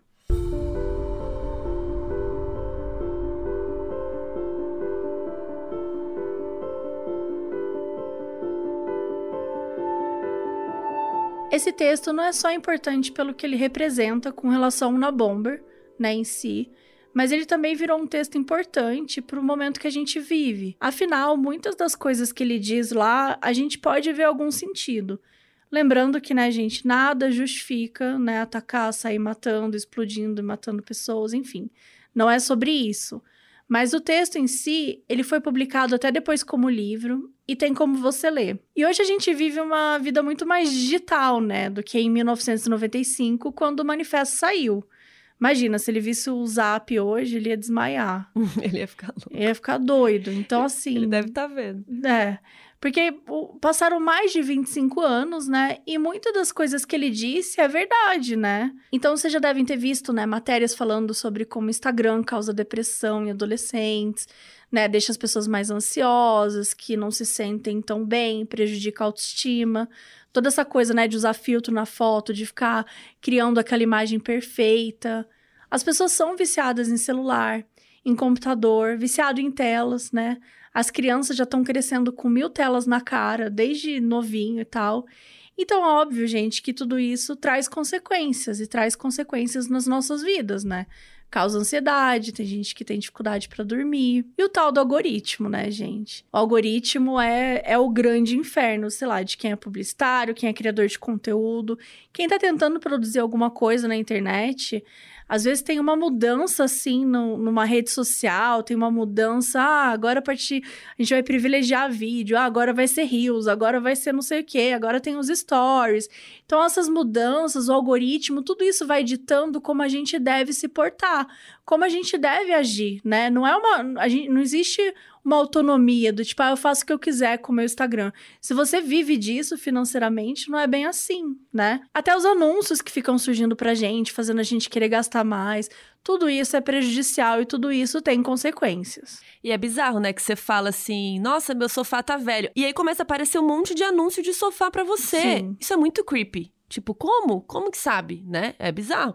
O WhatsApp caiu outro dia, o mundo para, né? As pessoas bugaram, né? Tipo, como que eu vou falar com fulano? Como que eu vou, sei lá, quem dá aula online pelo WhatsApp? Sim, tipo... muita gente ficou, ficou enlouquecida com isso do WhatsApp. E assim, realmente tem muita gente que usa o WhatsApp de forma comercial. Então, muitos pequenos empreendedores se prejudicaram também. Então, são coisas que afetam psicologicamente, às vezes afetam financeiramente, né? A gente tá no momento do, da vida aqui que a gente não pode se dar o luxo de ser afetado financeiramente. Né? As coisas já estão super difíceis. Sim, e aí tem todo o lado também da parte ambiental, né? O desmatamento tá causando coisas terríveis. Outro dia, lá no interior de São Paulo, teve uma tempestade de areia. Mano, que, que, que, que porra foi aquela? A gente tá sofrendo uma crise hídrica, que também tem culpa de outras, né? outras questões aí, mas assim, a gente tá vendo diversas consequências do aquecimento global. O mundo tá sendo destruído, gente. Isso não é mentira, não é fake news, apesar de alguns presidentes, né, que querem ignorar isso. Enfim, é, tudo isso o Ted Kaczynski previu no manifesto dele. Lá ele fala como as pessoas estavam ficando presas em atividades inúteis, ficando estressadas. Ele fala que o sistema vai moldando as pessoas e não o oposto, né? Então a gente faz o que o sistema quer. Lá ele até fala uma parada bem louca, que ele fala que em pouco tempo as pessoas começariam a fazer mudanças em si, como um novo passo da evolução e que as próprias pessoas acabariam virando produtos da tecnologia. E eu só penso, quando eu penso nisso, eu penso em harmonização facial, sabe essas coisas? Das pessoas ficarem se modificando para virar uma coisa específica, assim. Sabe aquela série Years and Years? Eu só consigo Sim. pensar naquilo. Eu não vou contar aqui o que é, porque ah, talvez seja final... um grande spoiler, é. Sim, Mas assim, sim. é, pra é mim é isso. é isso, sabe? É, essa, é, é o filme Her. Entendeu? Essa coisa da tecnologia virar, num, chegar num nível de, de construir relações, de querer se transformar, enfim, é, é louco, isso é louco. É, não, tem vários estudiosos, teóricos que levam o texto do Kaczynski bem a sério hoje em dia, sabe? De novo, deixando de lado os atos, né? Mas, tipo, analisando só a teoria mesmo do que ele traz, os temas que ele debate, também levando em conta, né, os benefícios da tecnologia e tal. Mas é interessante pontuar como muito do que ele falou faz sentido. O cara tinha preocupações reais. O problema foi o método que ele usou para conseguir falar desses temas, né? E, e, me, me leva a ter dúvidas mesmo, sabe? Porque, tipo, será que é tão importante isso para você mesmo, né? Porque se você tá levantando essas questões, por que, que você tá matando gente para fazer isso? E é óbvio que nesse ponto, gente, as pessoas estavam desesperadas, né? Então, quem que vai ser a próxima vítima? Onde vai ser a próxima bomba? Vai sem avião? Ninguém mais queria pegar uma encomenda na mão, sabe? Virou assim tava ficando cada vez mais forte, né? E era louco, porque acontecia em qualquer lugar. Não Exato. tinha, tipo, um tipo de pessoa, um tipo de lugar que acontecia. Era meio aleatório, sabe? Até na casa das pessoas estava chegando bomba. Exatamente. E não é algo que você pode se proteger, porque, por exemplo, ah, tá rolando um, um assassino na solta aí, um serial killer, alguma coisa assim. Você pode, ah, vou sair com as minhas amigas, sempre juntas, não vou mandar sozinha. Só que no caso de uma bomba, você não sabe onde vai explodir. Então, acho que esse perigo todo era muito mais aleatório, assim. Então, as pessoas se sentiam muito inseguras nessa época. E o FBI não sabia, gente. Então, assim, as pessoas questionavam: será que era seguro ir para a universidade? Será que eu posso pegar um avião? Então, assim, gente, era um grande pavor. E a investigação ficou muito mais pesada depois do manifesto. Foi criada uma linha para denúncias que obteve milhares de ligações por mês e cartas eram enviadas para a polícia dizendo: "Ah, eu sou uma bomber, eu sou uma bomber, nananã" assim, causando uma grande confusão, sabe? De pessoas que não eram na Bomber fazendo isso. Só que as bombas em si não davam tantas pistas, porque o Ted tomava muito cuidado para não deixar impressão digital, ele colocava evidências falsas nas bombas. E ele colocava evidências falsas que eram difíceis de encontrar, porque ele queria que os investigadores pensassem que eram erros reais, sabe? Ele fabricava a própria cola para que não identificasse nenhuma marca específica. Se você ficou curioso é, como ele fazia essa cola, eu também fiquei. Ele usava cascos de viado. Ele tirava a pele de pilha, sabe, a bateria, se ele tirava meio que a pelezinha de fora para que ficassem irrastreáveis. E de novo, nada de impressão digital, DNA, cabelo. Ele tomava muito cuidado. E é bizarro porque ele era bem cabeludo, né?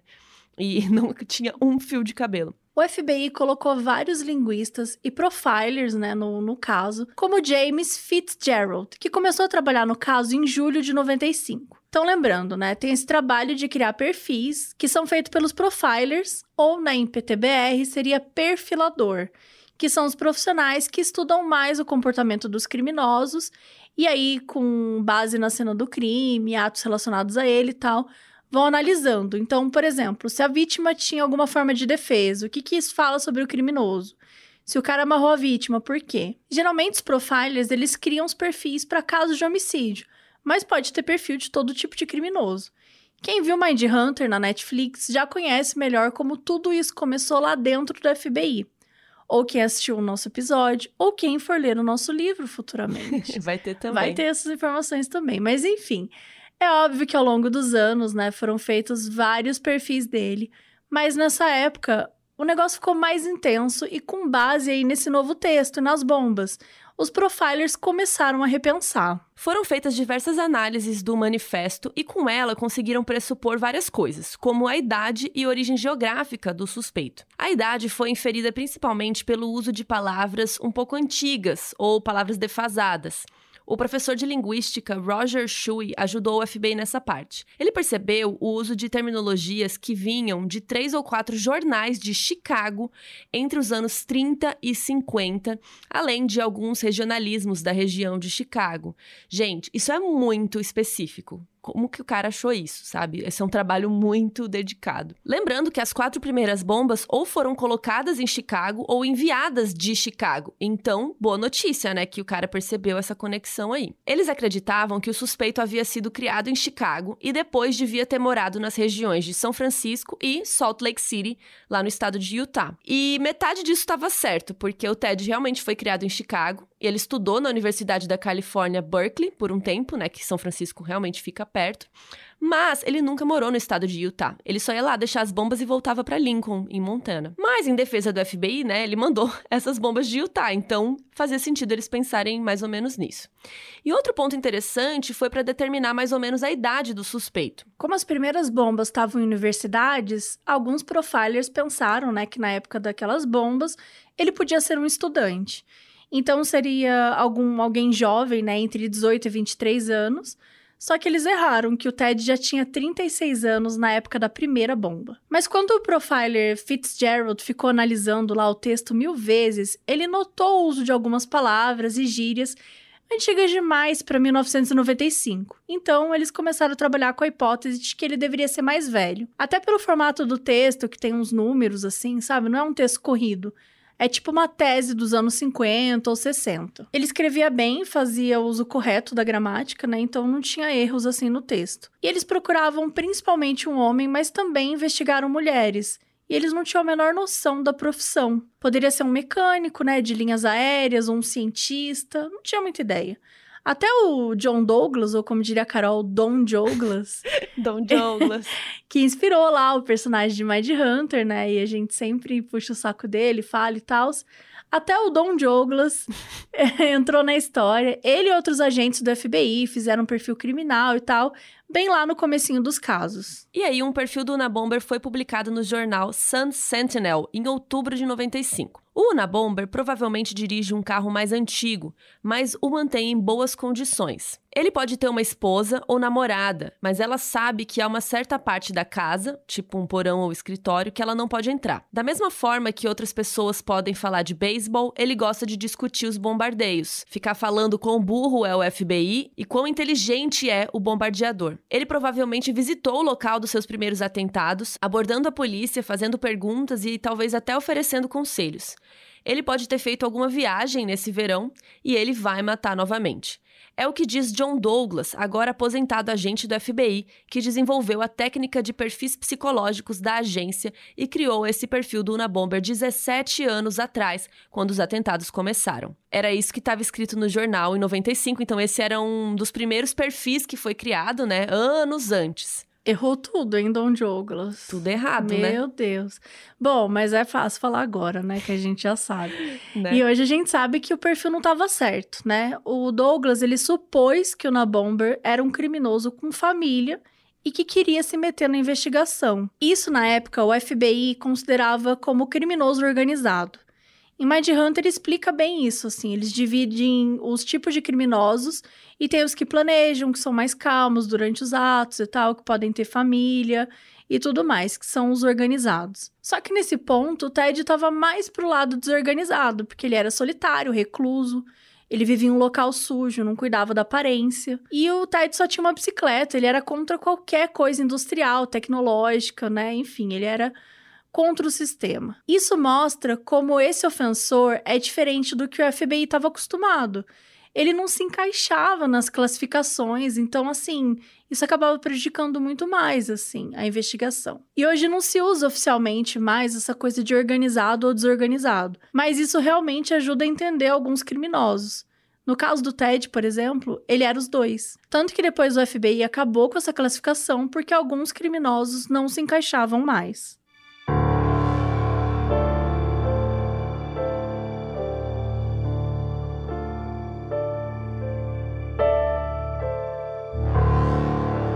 Até que um dia a informação certa apareceu. David Kaczynski disse que o seu irmão poderia ser a pessoa que o FBI estava procurando.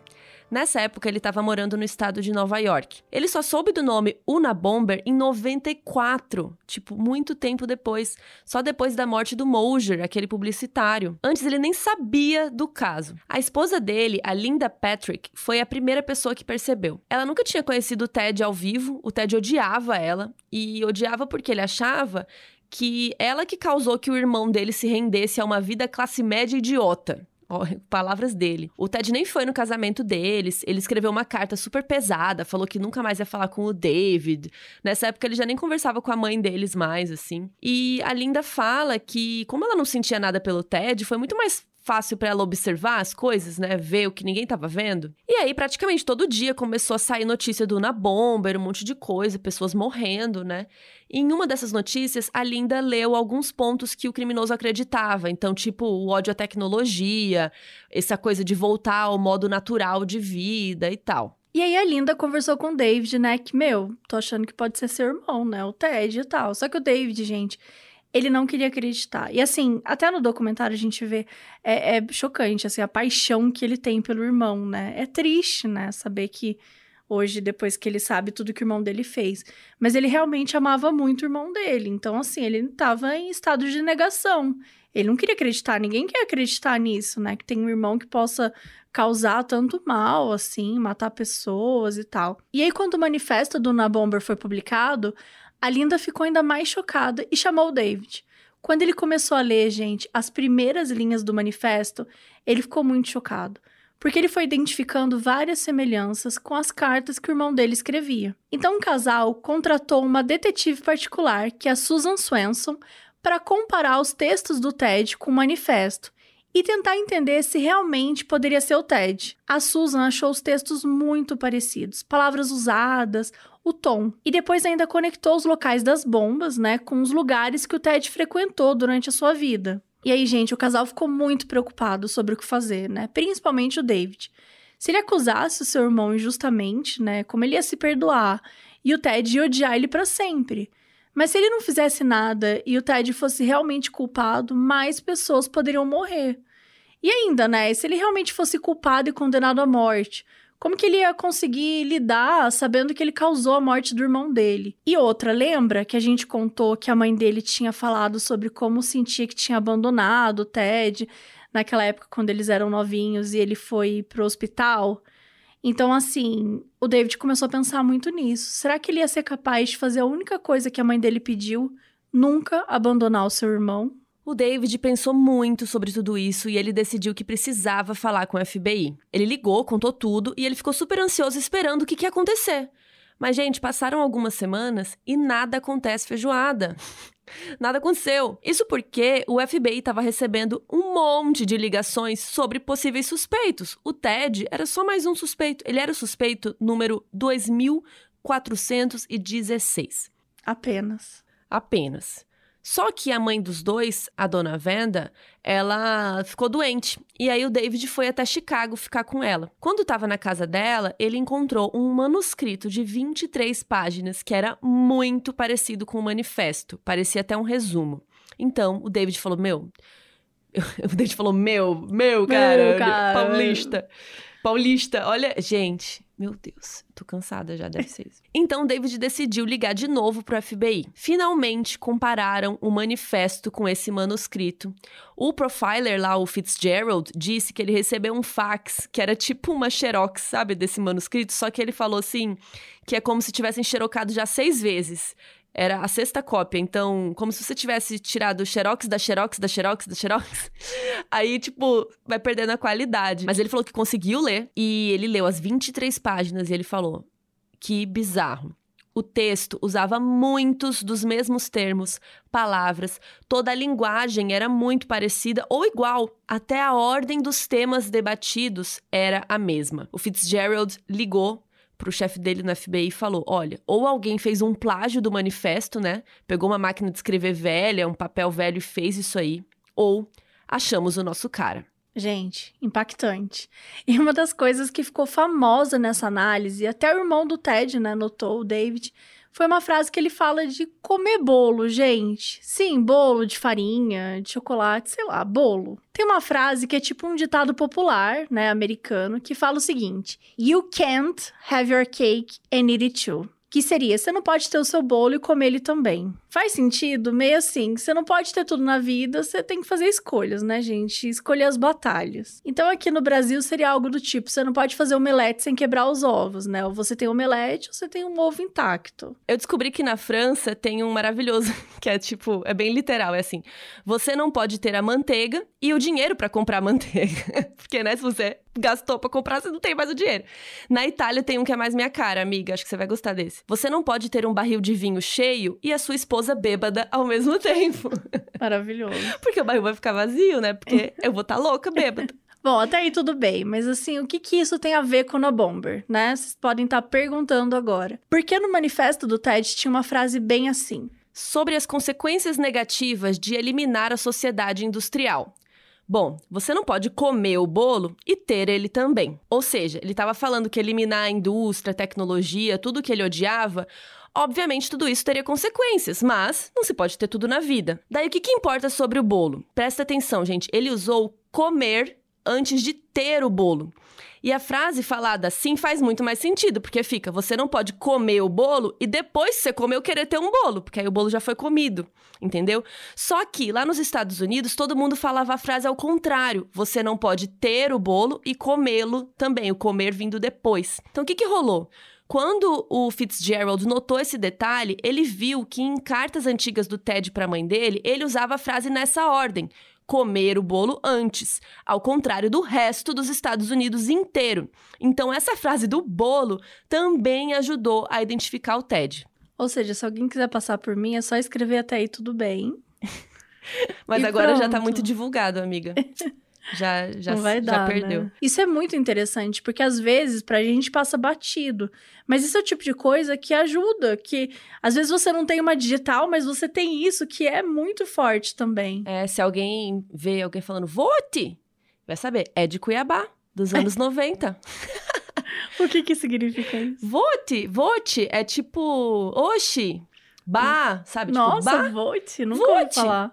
Tipo, vote, Mabê, já gravamos três horas de podcast hoje, vote. Enfim, gente, e detalhe, o melhor de tudo, que depois de tudo isso perceberam que o jeito correto de falar essa frase é do jeito do TED, porque é o jeito que se falava tradicionalmente no inglês antigo.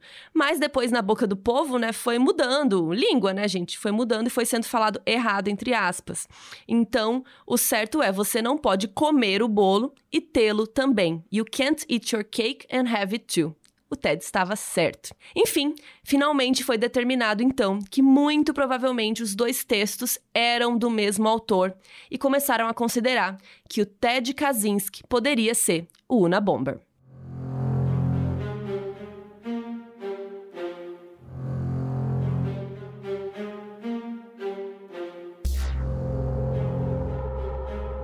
A FBI procurou os vizinhos, né, do, do, do Ted e eles precisavam de um motivo para conseguir o um mandado lá de busca na cabana. Então eles pediram pro Butch, né, aquele vizinho, dar uma filmada no terreno ali ao redor da cabana e tal, entenderem como que era o lugar direitinho. Só que, gente, isso vazou para a imprensa.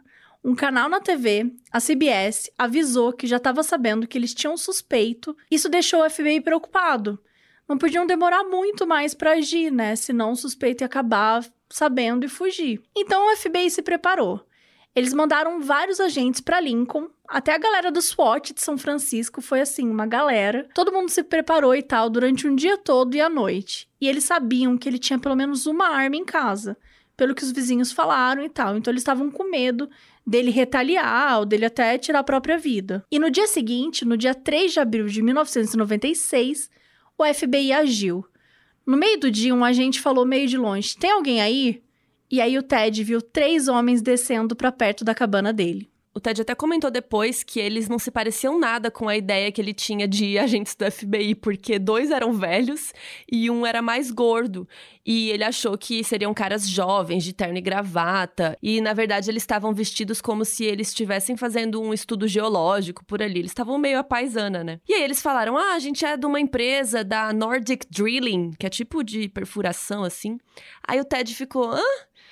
Ele achou meio estranho, né? Ele, quando ele foi chegando perto da porta para calçar uns sapatos, um dos homens estava com uma cara meio estranha, com um olhar estranho, e se aproximou dele e o segurou. Um outro agente apontou uma arma para ele e ele foi levado para fora da cabana e algemado.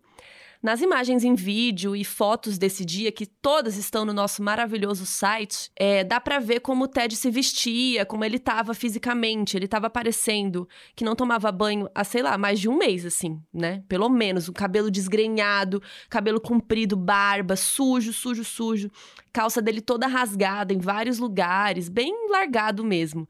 O Ted até falava que, como ninguém ia ver ele, ele não ligava de estar daquele jeito. E aí foram chegando um monte de agentes, tipo uns 80, assim. Todos começaram a comemorar essa captura, né? Aí noticiaram que capturaram um suspeito, apareceu as imagens e o David viu a notícia. E ele ficou muito mal, até porque tinham falado que iam avisar ele e a Linda antes, mas ninguém avisou nada. E tinham prometido também que não ia falar sobre eles na mídia, e sabe-se lá, né, gente? Óbvio, iam descobrir eles. A família foi toda cercada por repórteres. E aí, gente, pensa lá no choque dos vizinhos que moravam perto do Ted. Aquele cara meio estranho que nunca saía de casa era o Una Bomber e morava ali, do ladinho deles.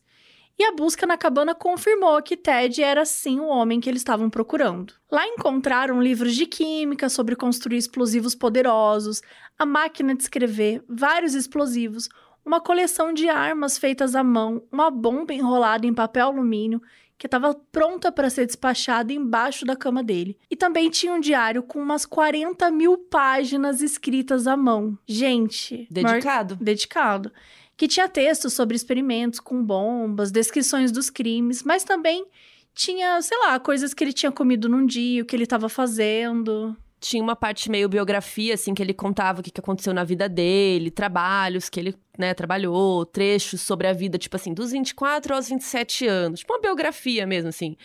Durante o verão que seguiu o meu quarto ano em Michigan, eu comecei a, nanana, sabe, assim. E daí coisas do tipo, eu acho que agora posso matar alguém. Enfatizo que minha motivação é vingança pessoal. Minha ambição é matar um cientista, um grande empresário ou funcionário do governo, algo assim. E também tinham uns registros em números, tipo páginas e páginas de um monte de número dentro de uns quadradinhos, assim, tem no nosso site também. E isso era um código. Só que eram confissões dos crimes do Una Bomber e tudo que ele sentia sobre os crimes. Em junho de 96, ele então foi indiciado por 10 acusações de transporte ilegal, envio pelo correio e uso de bombas. E logo que recebeu advogados e tal, ele perguntou, né? O Ted perguntou como é que descobriram ele. E aí contaram que foi o irmão dele. E ele achou que era mentira até, porque o David nunca faria isso com ele. Só que depois, quando ele foi entendendo que era verdade, ele cortou relações para sempre com a família dele. E os advogados dele, que eram comandados né, pela dupla de defensores públicos federais, que eram Michael Donahoe e Judy Clark, quiseram usar a estratégia de insanidade né, para escapar da pena de morte. Queriam até usar a aparência dele como parte disso, que ele tinha sido um professor de matemática bem sucedido e bonito e tal, e depois ficou daquele jeito, todo largado e sujo. O que o Ted recusou. Se ele fosse declarado insano, todo o trabalho dele, né, entre aspas, seria jogado no lixo. Tudo que ele falou, manifesto, as ideias, nada serviriam para nada. Então queriam trazer de volta aqueles experimentos que ele viveu em Harvard, falando que ele ficou doido com aquilo tudo. E cara, aqueles experimentos realmente não dá para falar que aquilo, né, não, não teve um impacto, né, é, né, na vida dele. Com certeza teve alguma Sim algum impacto. Em 8 de janeiro de 98, o Ted pediu para retirar os defensores, mas o juiz disse que era tarde demais para outros entrarem para o julgamento. O Ted disse que preferia se representar então, mas o pedido foi recusado e ele tentou se enforcar naquela noite. Uma psiquiatra, a Sally Johnson, examinou ele e disse que ele poderia responder a julgamento e ele era competente para ser julgado à morte, mas que ele sofria de esquizofrenia paranoide. Em 22 de janeiro de 98, o Ted confessou tudo e se declarou culpado, fugindo assim da pena de morte por meio de um acordo. Mesmo assim, várias vítimas foram lá dar depoimentos sobre o impacto que as bombas tiveram na vida delas ou da família, né? E aí o Ted comentou depois: gente, eu não entendi por que, que levaram aquele povo para ficar lá chorando, reclamando, se o acordo já estava feito, sabe? Um cretino. É, porque. Mas eu, eu entendo que isso é um pouco da psicopatia dele, sabe? Dele não. Ele não, não entende é, para que, que, aquilo funciona. Para ele é muito simples. Ah, eu já fui condenado, Sim. então não preciso ouvir isso, né?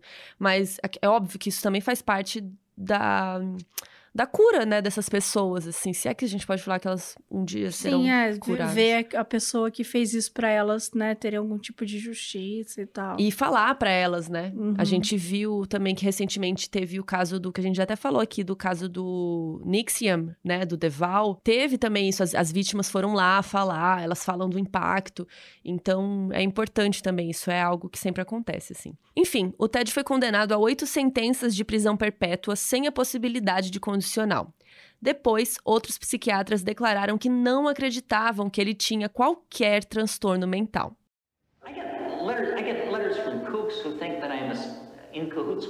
Aliens.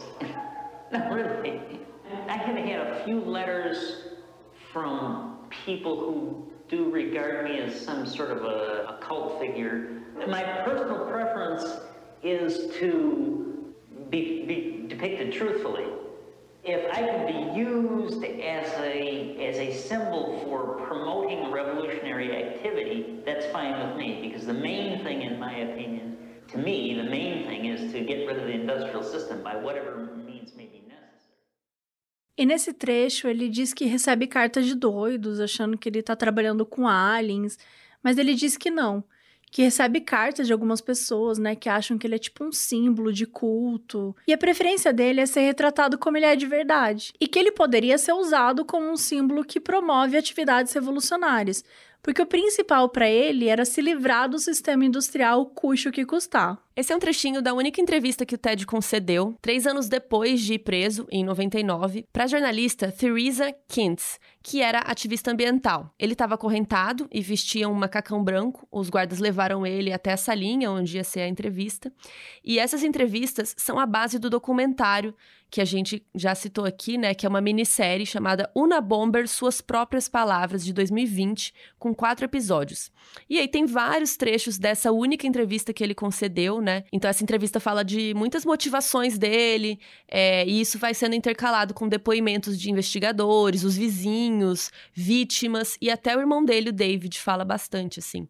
A série é muito, muito boa e vale a pena para entender melhor o caso e a gente usou, né, como pesquisa nesse episódio. Existem diversas obras que falam do Una Bomber. Por exemplo, o filme feito para TV chamado Una Bomber: The True Story, que é de 1996. Tem uma peça de teatro búlgara chamada P.O. Box Una Bomber, de 2011. Mas tem uma que é mais acessível e interessante, que é uma ficção baseada em fatos, que é a primeira temporada da série Manhunt, chamada Una Bomber, que é de 2017 e também está disponível na Netflix. O Paul Bettany interpreta o Ted, E hoje, né, o ator é conhecido aí como Visão de WandaVision. E na série tem investigação do FBI, principalmente do ponto de vista do agente Fitzgerald, que é interpretado pelo Sam Warrington. Depois que a série saiu, gente, muitos agentes do FBI falaram que, na verdade, esse agente Fitz aí não fez tudo aquilo que tá na série. Que, na verdade, aquele personagem é uma junção de vários outros agentes. E que ele nem passou, assim, tantos anos no caso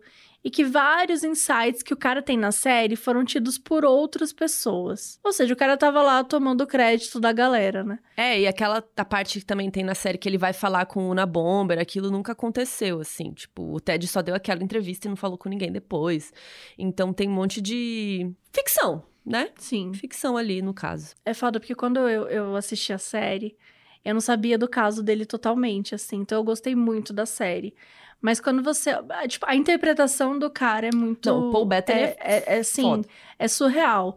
Mas é uma romantização gigantesca, assim, tipo, ele sai muito como homem revolucionário, nossa, incompreendido. Isso não é certo de mostrar.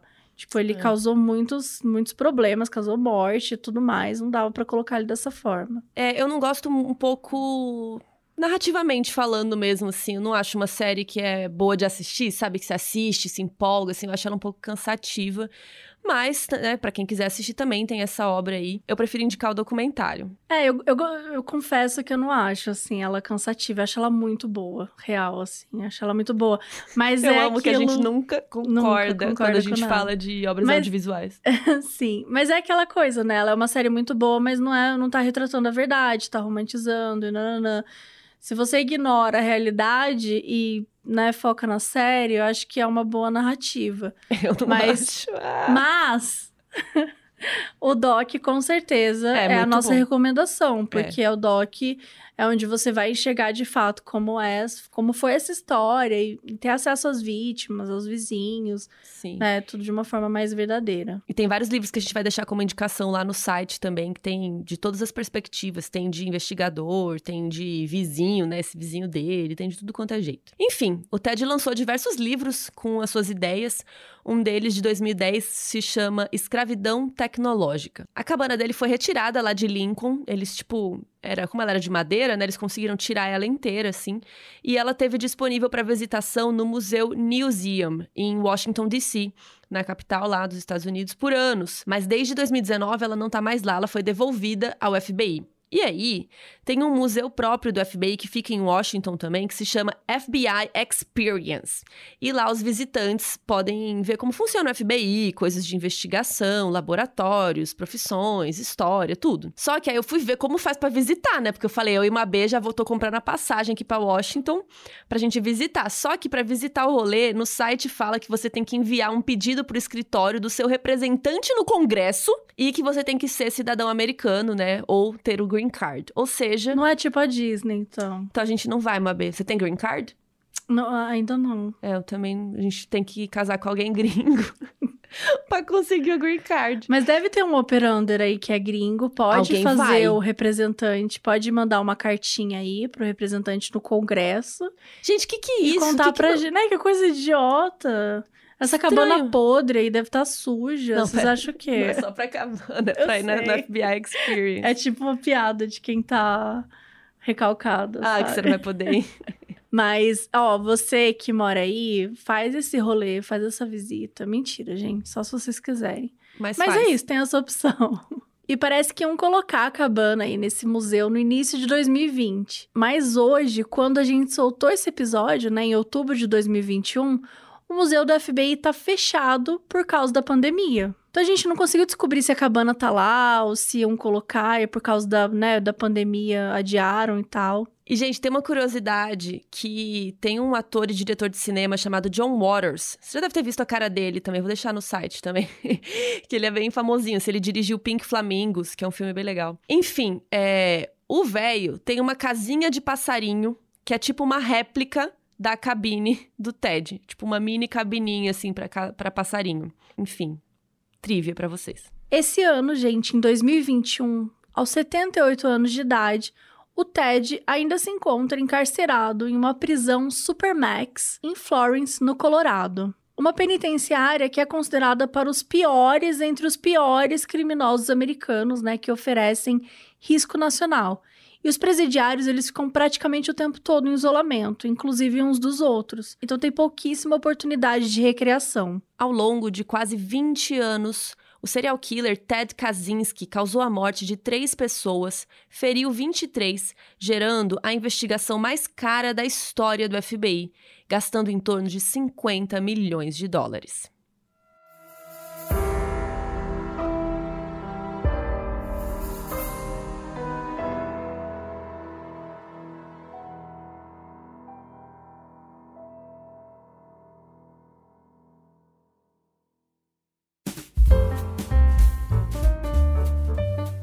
Olá, você operander fiel que chegou até aqui os últimos segundinhos de episódio, pois agora você vai receber alguns mimos de erros de gravação das meninas. E assim, só para vocês entenderem, Harvard fica em outro estado, lá em Massachusetts. E só para vocês entenderem, o e só para vocês entenderem, só para vocês entenderem um pouco desse mapa, assim, o, Har o Harvard, puta que pariu.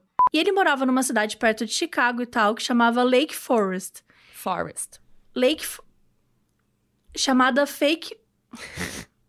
Fake news. E por causa disso, tem um cachorro. Deu seis horas já? A hora do cão. Esse é o gás, não é? É o gás? Acho que é gás. Antigamente devia ser. Olha o gás! Sim. Deus crie. Deus crie. Saúde. Amém. Deus te abençoe. Deu uma horinha, uma hora e pouco, daí o web. O que foi isso? Acho que eu me cocei. Não pode coçar. Não pode. Você tá coçando seus pelos. Nath, deixa eu coçar. Hoje eu não posso nem coçar os meus pelos pubianos em paz. Não na minha cadeira.